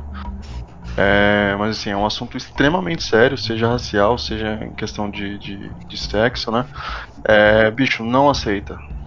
Vai na polícia, vai no caralho quatro, mas não aceita. Se aconteceu em algum, algum momento, alguma coisa, alguma coisa estranha que você notou assim, de verdade é, é muito sério, tem que ser tratado isso, cara. É, e eu acho que se você até participou de algum processo, alguma coisa, e você realmente não passou por causa de uma discriminação, de um preconceito, cara, é o famoso livramento. Você se livrou Exatamente. de um problema na sua vida. Então, te, hoje em dia, as empresas, é, as empresas boas, é, elas têm a mente aberta, elas estão abertas para todas, todas as pessoas, sem restrição alguma.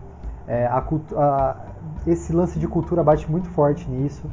É, então, a, é, por que, que a gente é, a, aponta muito esse lance de cultura, né? Porque se a sua cultura bate com a empresa, a, a chance, assim, acho que, sei lá, 99% de todas as pessoas que trabalham naquela empresa, ela bate com a cultura que você vai.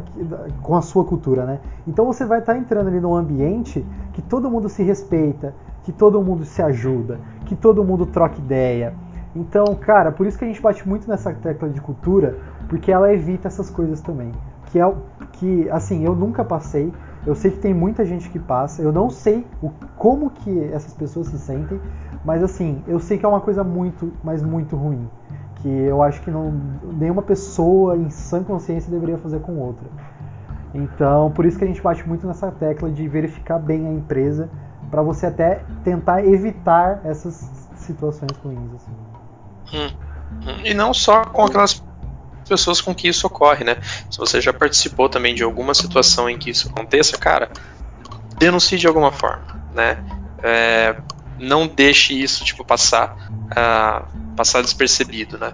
Porque, cara, é, é como o Baber e como o pessoal disse, é uma coisa extremamente séria que infelizmente existe, né? Não é uma coisa, cara, que você fala assim, cara, existe uma empresa que não tenha isso. Cara, empresas têm mais, empresas têm menos. Infelizmente todas têm, né?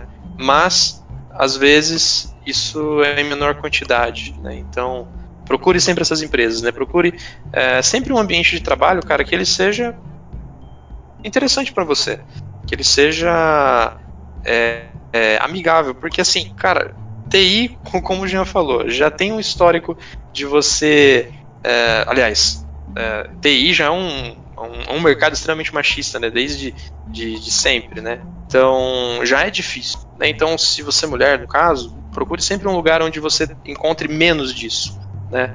É, questões raciais também, mesma coisa. Tente sempre buscar lugares onde você se, é, se encontra, onde você se identifica. Né? Porque isso só tem a, ajudar você. Né? Isso só tem a, a, a, te proporcionar um ambiente de trabalho muito mais leve. É, TI já é um, um, ambiente bastante estressante, né? Tem um histórico também de, de bastante estresse. Cara, é estresse pelo trabalho, não pelas pessoas que convivem com você. Então, sempre busque um lugar onde o estresse está no seu lugar e, as pessoas que tornam o ambiente mais, mais agradável sejam no seu lugar também. É, e uma coisa que é de estranha importância, né, é você tá sempre perguntando para a pessoa, né, de fazer uma brincadeirinha que ali, sei lá, no seu círculo de amigos pode ser normal, né, é, você fazer com a pessoa que está ali no seu círculo de trabalho, você não sabe se a pessoa gosta ou não, pergunte para a pessoa antes de fazer, sabe, é, troca uma ideia antes ver se a pessoa se sente confortável com aquele tipo de brincadeira. E acredito que isso faz o relacionamento ser muito mais saudável, né? Bem mais leve, deixa tudo mais tranquilo. Exatamente. É, tenha limites, né? E saiba Sim. com quem você está falando também. Né? Saiba dosar, né? Que você Exato. Talvez você tá brincando com alguém que você pode brincar, você tem intimidade, aquela pessoa entende que o que você tá falando não é pejorativo. É. Mas você vai chegar pra uma pessoa que você não conhece, por exemplo, e chamar ela de quatro olhos. Acho que é muito noção, né? É, é, é, aquele famoso não faça aos outros o que você não gostaria que fizesse com você, né? Exatamente. Eu acho muito bom é uma comparação que é assim, ah, o que você vai falar com essa pessoa? Ela consegue mudar em cinco minutos? Se ela consegue, beleza, avisa. Que aí eu tá com o rosto sujo, coisa no dente e tudo mais. Ela não consegue me dar em 5 minutos, guarda pra você, cara. A pessoa já escutou. Deve ter escutado tantas vezes, né? Fica um negócio chato. E assim, acho que é importante ressaltar que não só em ambiente de trabalho, né? Em qualquer lugar, é, você tem que ser bem tratado, independente de cor, religião, raça, qualquer coisa. E, e, você não deve aceitar qualquer tipo de discriminação, cara. Seja em trabalho, seja numa festa, seja num bar, seja em qualquer lugar. A palavra é empatia, né? Você ter empatia Exatamente. pela outra pessoa. É, cara, você colocar, você se colocar no lugar de outra pessoa é o primeiro passo para você tentar entender aquilo, né? Então, você ter um mínimo de empatia é, é o primeiro passo para qualquer lugar você ter um ambiente muito agradável. Né? Então, se você tem empatia, você sabe aquilo que você deve falar, você sabe que brincadeira você deve ou não fazer, você sabe que tipo de comentário você deve ou não fazer, você sabe que tipo de pensamento você deve ou não ter. Né? Então, acho que é a primeira porta assim que, que é interessante passar. Legal. É, vamos dar uma aliviada aqui no papo. E eu vou direcionar essa pergunta mais, acho que para o Nelson, para a Aninha e para o William, né? Que já foram estagiários. Eu queria saber de vocês, é, na, na opinião de vocês, o quão importante é e foi a mentoria que vocês receberam. É, no caso de pessoas como o Jean, que estão procurando a primeira oportunidade ali de, de ser um estagiário, a, aonde que ele pode encontrar é, essa mentoria, ele não sendo um estagiário ainda? Então, é, reuniões de acompanhamento, plano de desenvolvimento, alguns desafios, dificuldades que vocês passaram aí. É, posso começar? Bom, vamos lá. É, é porque eu gosto de falar, eu vou só uma matraca velha. É, cara, a questão da mentoria, eu acho que você não é um estagiário, é, você acaba tendo que recorrer a, a, a, pessoas que talvez você não conheça, você não tenha uma proximidade, né? Então, você, querendo ou não, ali você tem que é, correr um pouco atrás. Né? Então, é, dá para usar bastante o exemplo que o Jean deu de você procurar cursos, de você procurar assistir, você ter uma pessoa que você sempre segue. Então, pô, eu gosto de uh, determinado tipo de programação, sei lá, Node.js, por exemplo. Eu não estou fazendo propaganda aqui, mas pô, você sabe que que você quer aprender aquela tecnologia. Cara, quais são as pessoas que sabem bem da tecnologia, né? Que estão à mostra, que estão, entre aspas, na moda, né? São que referências, mais... né? Isso, são referências, essa é palavra. Cara, procure essas pessoas para você ter um. um não, não diria nem um contato, porque às vezes são pessoas que, pô, são tão famosas que você não tem como contatar elas. Mas tem ali um. É, sigam elas, né? É, pô, o que, que ela tá, do que, que ela tá falando sobre. Porque essas pessoas, por serem referências, elas vão estar tá se atualizando. Então é interessante você estar. Tá próximo delas no sentido de estar tá seguindo elas, estar tá conhecendo o que elas estão fazendo, para você estar tá próximo também disso, para você estar tá consumindo um conteúdo atualizado, de repente de bastante qualidade. Né? Eu quando eu precisava aprender é, programação, algum tipo de. Cara, conceitos básicos de linguagem de programação. Eu assistia muito aquele canal lá do curso em vídeo, que é o Gustavo Guanabara. Cara, tinha uma didática excelente, então tudo que ele passava ali, cara, tem coisas que eu assisto até hoje, que são de 2015, por exemplo. Então são mentores que eu tenho, assim, que são pessoas que eu tenho como referência, então eu sigo elas. Né? Da mesma forma para outras diversas tecnologias. Você vai no Meetup, você sabe que aquele cara participou de um Meetup aqui, um Meetup em São Paulo, você sabe que o cara até tem uma relevância. Então siga essas pessoas, né? consuma o conteúdo que elas, que elas, é, que elas divulgam, que elas produzem. Eu acho que é a melhor forma de você ter uma mentoria é quando você não tem um mentor de fato. Pelo menos é assim que eu fazia.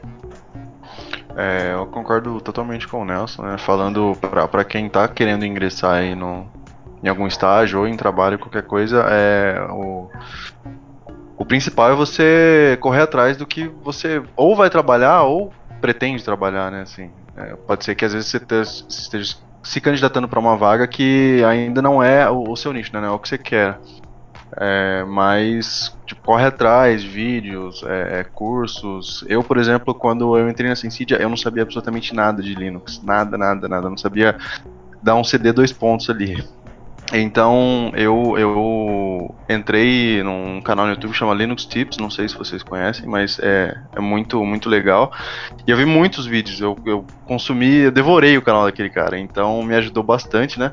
Fora que meus, meus colegas de equipe me ajudaram bastante também, mas aí já é, já é uma outra coisa, né? Para quem tem colega de trabalho, para quem tem um mentor de fato ali, um líder, um gerente ou qualquer coisa do tipo, é até mais fácil, mas no caso de pessoas que estão querendo começar e não tem nenhum mentor assim pessoalmente, né? É, eu acho que consumir qualquer tipo de conteúdo relacionado àquilo que você pretende, o que você quer, é, é, é o caminho correto.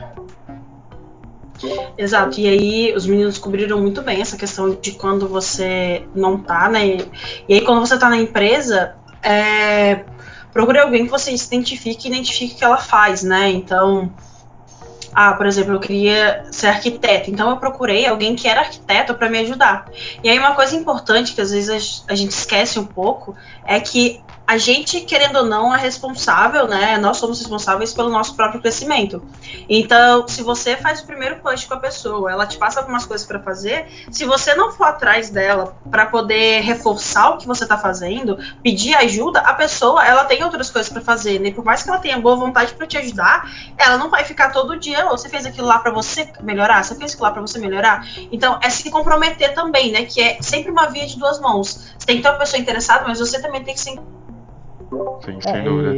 E, e, acho que até complementando com o que todo mundo falou, é, a gente tem também algumas ferramentas hoje que até ajudam é, nessa questão de arrumar uma mentoria, tanto quanto você já está trabalhando ou não. Eu acho que o LinkedIn é, ele tem alguma ferramenta lá que as pessoas que querem ser mentoras elas colocam lá, setam na, na, direto no LinkedIn. E daí você que quer ser mentorado por alguém de uma certa área, é, você tem acesso a essas pessoas lá e daí você pode começar a conversar, tirar dúvidas da área, é, talvez criar um roadmap ali para você ver os passos que você deve fazer, estuda isso aqui primeiro, depois estuda isso, que vai ser mais fácil para você, porque a pessoa, é, o importante da mentoria é que a pessoa já passou pelo que você está passando e ela sabe os perrengues que ela teve. Então, ela vai te dar uma resposta que talvez você elimine alguns perrengues, você ache outros, mas os que ela passou, você possivelmente não vai passar, porque ela vai te dar um caminho mais limpo ali para você seguir. Então é, é, bem legal e saber usar bem essas plataformas acho que ajuda bastante também. É, só fazendo um adendo, né, que vocês já cobriram bastante essa, esse assunto, cobriram muito bem. Tem também a disponibilidade de fóruns, né? Você pode encontrar ajudas em, em fóruns como, sei lá, o Stack Overflow, né, pode ajudar bastante. E também comunidades no Discord, né? É, tem diversas comunidades aí. Se você sabe mais um pouquinho de inglês, você consegue pô, encontrar diversas comunidades de inglês no Discord ou até mesmo no, no Reddit, né? No, Reddit lá. Pô, é, é, é, tem uma infinidade de conteúdo, né? Sobre isso aí. Então, você, você consegue ter, ter, um fácil acesso a, um, a uma mentoria tranquilamente. Show! É, Ana, Nelson, Jean e William, o estágio te ajudou a chegar aonde você está agora? E o quão foi importante para vocês? Nossa, para mim, com toda certeza. É, se não tivesse parado para fazer o estágio, eu não eu não teria é, conhecido, por exemplo, a APIs, que é uma coisa que eu amo, e aí não teria conhecido uma empresa maravilhosa como a Sensidia, que em todo momento focou em me, em melhorar, né, em me transformar em um profissional melhor, uma pessoa melhor. Então, assim, estágio foi a porta de início para tudo que eu conquistei hoje, né, seja de conhecimento, de carreira. É, cara, eu não não tenho que tirar nem pôr. É, é, exatamente isso. Se eu não tivesse feito esse, esse shift de carreira, né, que eu estava seguindo uma carreira que, totalmente ortogonal que eu estou fazendo agora. Mas se eu não tivesse feito esse shift, ter parado para fazer um programa de estágio, ter investido em um tempo em algo que você imagina, pô, em um curto prazo. É, se você pensar a curto prazo, pô, eu tava saindo de. É, eu ia ser promovido a, a líder de setor onde eu estava trabalhando eu tinha, tive que sair para virar um estagiário, né? Então, era, eu estava dando um passo para frente, eu tive que dar um passo para, tava dando dois passos para frente, eu tive que dar um passo para trás. Né? Então, a princípio parecia muito como eu estar regredindo, né? Uh, mas, cara, hoje eu vejo que foi um dos melhores investimentos que eu fiz, tanto profissionalmente falando, falando como qualidade de vida, né? Então, é, muito, é fatalmente muito mais pesado o trabalho, né? É realmente um trabalho braçal. É, então, é, eu fazer essa troca de, de uma certa carreira, ela ajudou sem dúvida a, a garantir que eu chegasse onde eu tô hoje, né?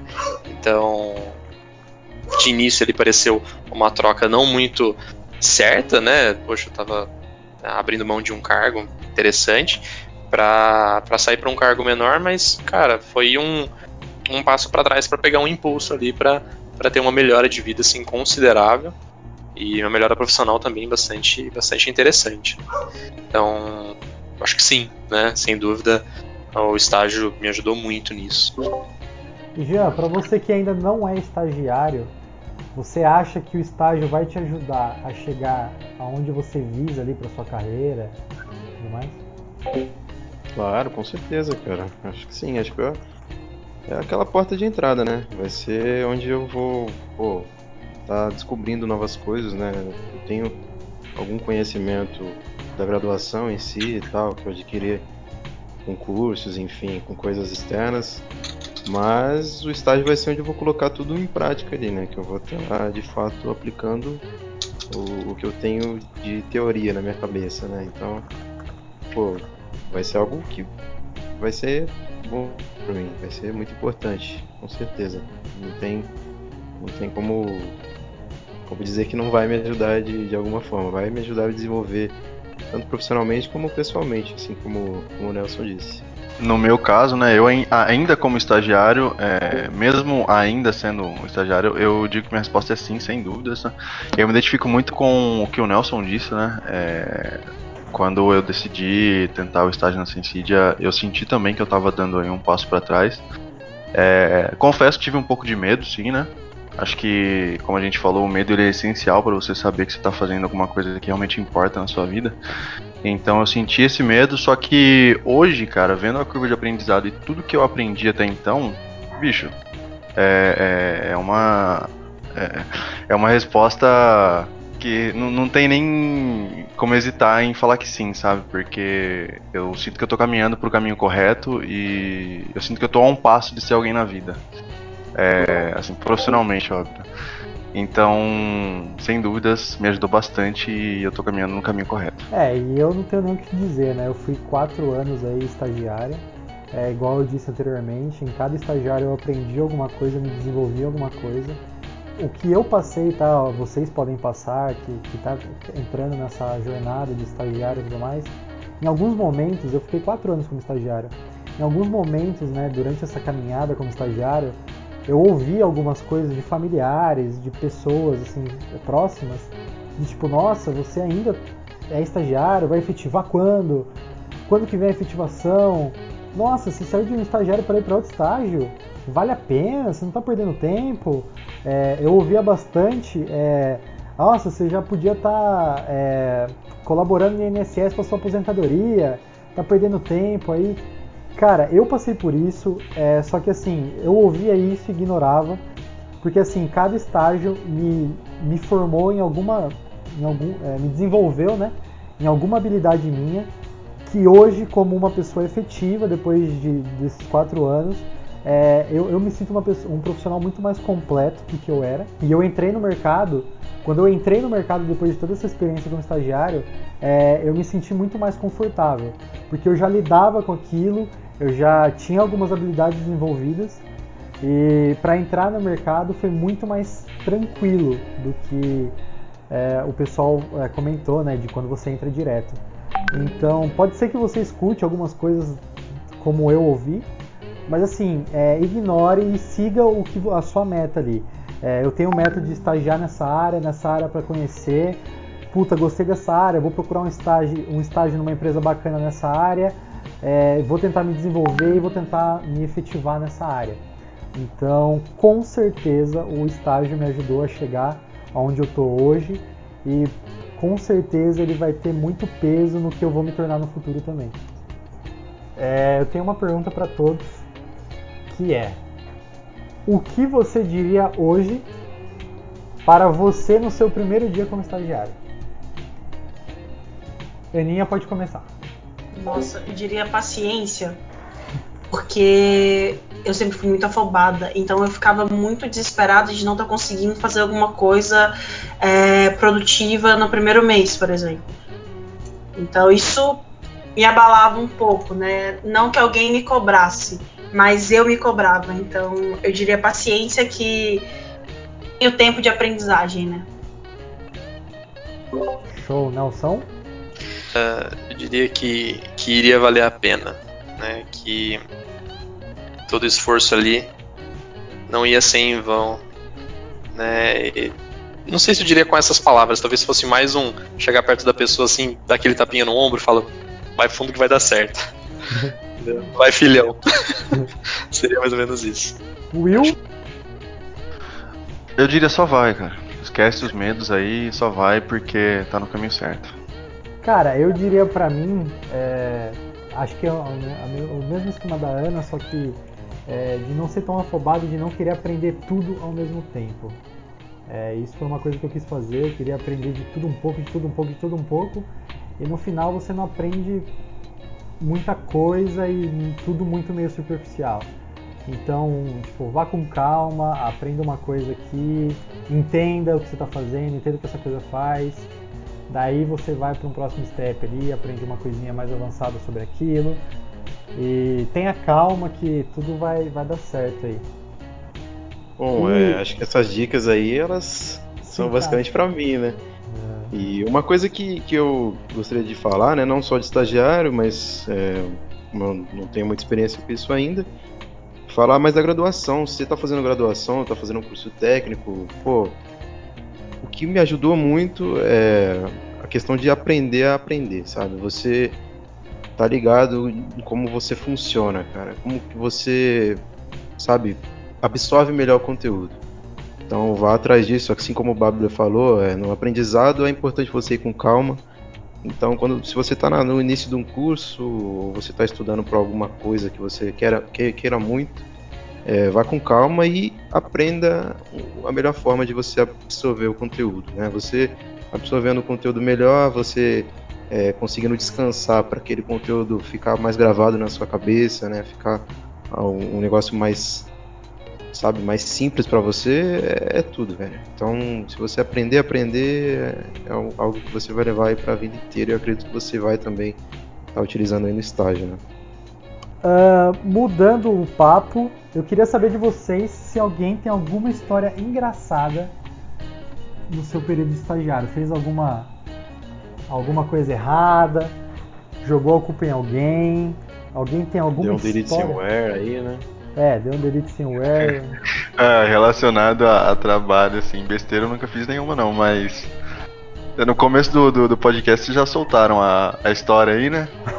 Primeira, primeira semana, né, cara? Estagiário, vida nova, pá. Aí um dia eu fui trabalhar de carro, né? Acordei meio atrasado. Aí beleza, cheguei, eu, tipo, o Nelson, o Baber me conhece, eu sou meio doido por carro, gosto bastante. Então eu cheguei na frente assim, se eu vi uma vaguinha ali embaixo da árvore, cara. A única vaga. É, que é a única vaga coberta com som. Eu assim, bicho, é essa mesmo. E eu vi que as outras vagas ali elas estavam marcadas como, como gerência. E essa em específico não tinha nada marcado. Eu falei assim, é essa mesmo, vou nela. Coloquei o carro lá e entrei pra dentro, todo bonitão, né? E quando chegou lá dentro, eu falei assim, ó, eu parei numa vaga ali na frente, né? É, a única vaga coberta e tal. Aí acho que foi o Nelson mesmo que falou assim, ah, mas não tava escrito nada na vaga? Eu falei, não, bicho, não tava escrito nada. Que carro que é, Will? um Golf rebaixado. Descreve ele pra gente. É um Golf prata rebaixado com asada preta no 17, bem, bem invocado, bicho. Enfim. É, deu 15 minutos, o rapaz que cuida da frota falou assim: Meu amigo, de quem que é um Golf prata que tá parado na vaga do dono da empresa lá do Marcílio? Eu falei, puta, é meu mesmo, isso aí correndo. isso aí. Departamento inteiro ficou sabendo, todo mundo deu risada. Tipo, não deu nada, nada demais, mas foi bem engraçado na hora. Eu, eu, eu lembro desse dia que eu tava no meu horário de almoço lá, tava almoçando de boa. O cara da frota, né, que é o Andrei chegou lá na cozinha, né? Porque ele sabe que eu, que eu indiquei o William, eu era amigo do William. Ele chegou em mim assim do nada, cadê seu amigo? Cadê seu amigo? Eu falei, que, quem? Era o William? Falei, não sei, deve estar tá trabalhando lá em suporte. Pô, o cara não tá uma semana na empresa já tá me dando trabalho, parou na vaga do homem. Eu nunca esqueço, cara. O André abriu a porta assim, mano, vai na correria. Ele entrou falou, mano, de quem que é um golfe prata rebaixado? Aí eu, Ih, rapaz, é meu. Eu só, eu, olhou pra mim assim, eu olhei pro meu. Falei, vixe. Ele falou, é seu? Mano, tu parou na vaga do homem, vai tirar o carro lá, velho. eu saí não pega pra capar correndo, velho. Eu fico imaginando o Marcelo chegando, cara, com, com um puta SUV que o cara tem, chegando assim, pá, olhando. Eita, quem parou na minha vaga? Olha assim, um golfe rebaixado, falar não. Foda, né, velho? Trabalhei mais de 10 anos para construir minha empresa com um estagiário vir aqui roubar minha vaga. Puta. É, ah. o mais marrento que esse cara não, não tá pra nascer, cara. Isso que é. Chegou, não, mas... chegou ousado. Não deu tempo dele chegar. Não, dele, não chegou a ver, né? É, não viu. Mas certeza que ele sabe dessa história. velho. Ah, com certeza, velho. Você ficou famoso pra caramba. Ai, Eu cara, não sei mas se é. a Aninha tem alguma história, o Nelson também. Ah, menino, a minha é meio com a vergonha mesmo. Fui numa festa da empresa, no meio da festa, rapaz, tava os diretores tudo tirando foto, né? Tava Marcílio, Kleber, Fábio, Zé, César Gon tirando foto. O que que eu fiz? Entrei no meio e falei, todo mundo sorri, vou tirar foto. Tem uma foto com todo mundo, eu estagiária no meio do diretor lá. Assim que é bom. É, chegou chegando. De não em festa, mas de empresa. Puta, eu tenho, eu, tenho, eu, tenho um, eu tenho um cenário que, tipo, eu não passei por ele, mas eu ouvi a história, né? Que era onde eu trabalhava lá na IBM. Que como a gente trabalhava com mainframe, a gente trabalhava para um cliente dos Estados Unidos, né? A, de comunicação lá, né? Uma empresa de telecomunicação. Tipo a Claro, Vivo daqui, né? Só que de lá. E eles me contaram que não sei se, se isso aconteceu na época que eu tava lá, né? Ou foi um pouco antes mas que como a gente tratava né, desses sistemas deles lá de telecom e tudo mais por mainframe, é, dentro do mainframe tem várias rotinas lá que rodam e a gente controla, né? Se a gente apertar alguma coisa errada, pode derrubar uma rotina e deixar algum serviço indisponível. E os caras comentaram comigo que uma vez lá eles deletaram uma rotina errada e que por 5 minutos é, o 911, né, o 911 lá, o de, de urgência dos Estados Unidos ficou fora do ar. Então por 5 minutos nos Estados Unidos não teve nenhuma emergência. Bicho do céu, essa aí é treta, viu? Meu Deus. Eu, eu não. Eu, assim, histórias engraçadas, cara. Tem, tem assim, mas são muito internas. Teve uma vez que eu consegui fazer o gateway e dar um status code 453. Só que não existe esse status 453 na, na plataforma. Na verdade, não existe nem cadastrado em HTTP. Né? Então, eu lembro que eu cheguei na primeira semana, eu tava lá, tava fazendo uns testes, tava na parte de treinamento, e eu cheguei pro meu líder e falei, viu, é, acho que deu problema aqui no gateway, né? Eu fui executar essa, essa, esse script aqui, ele apresentou esse status code. Ele falou, cara, faz 10 anos que eu trabalho com API, eu nunca vi esse status code. O que, que você fez? Aí a gente foi ver. Eu tinha feito o gateway entrar em loop, eu tinha derrubado o gateway.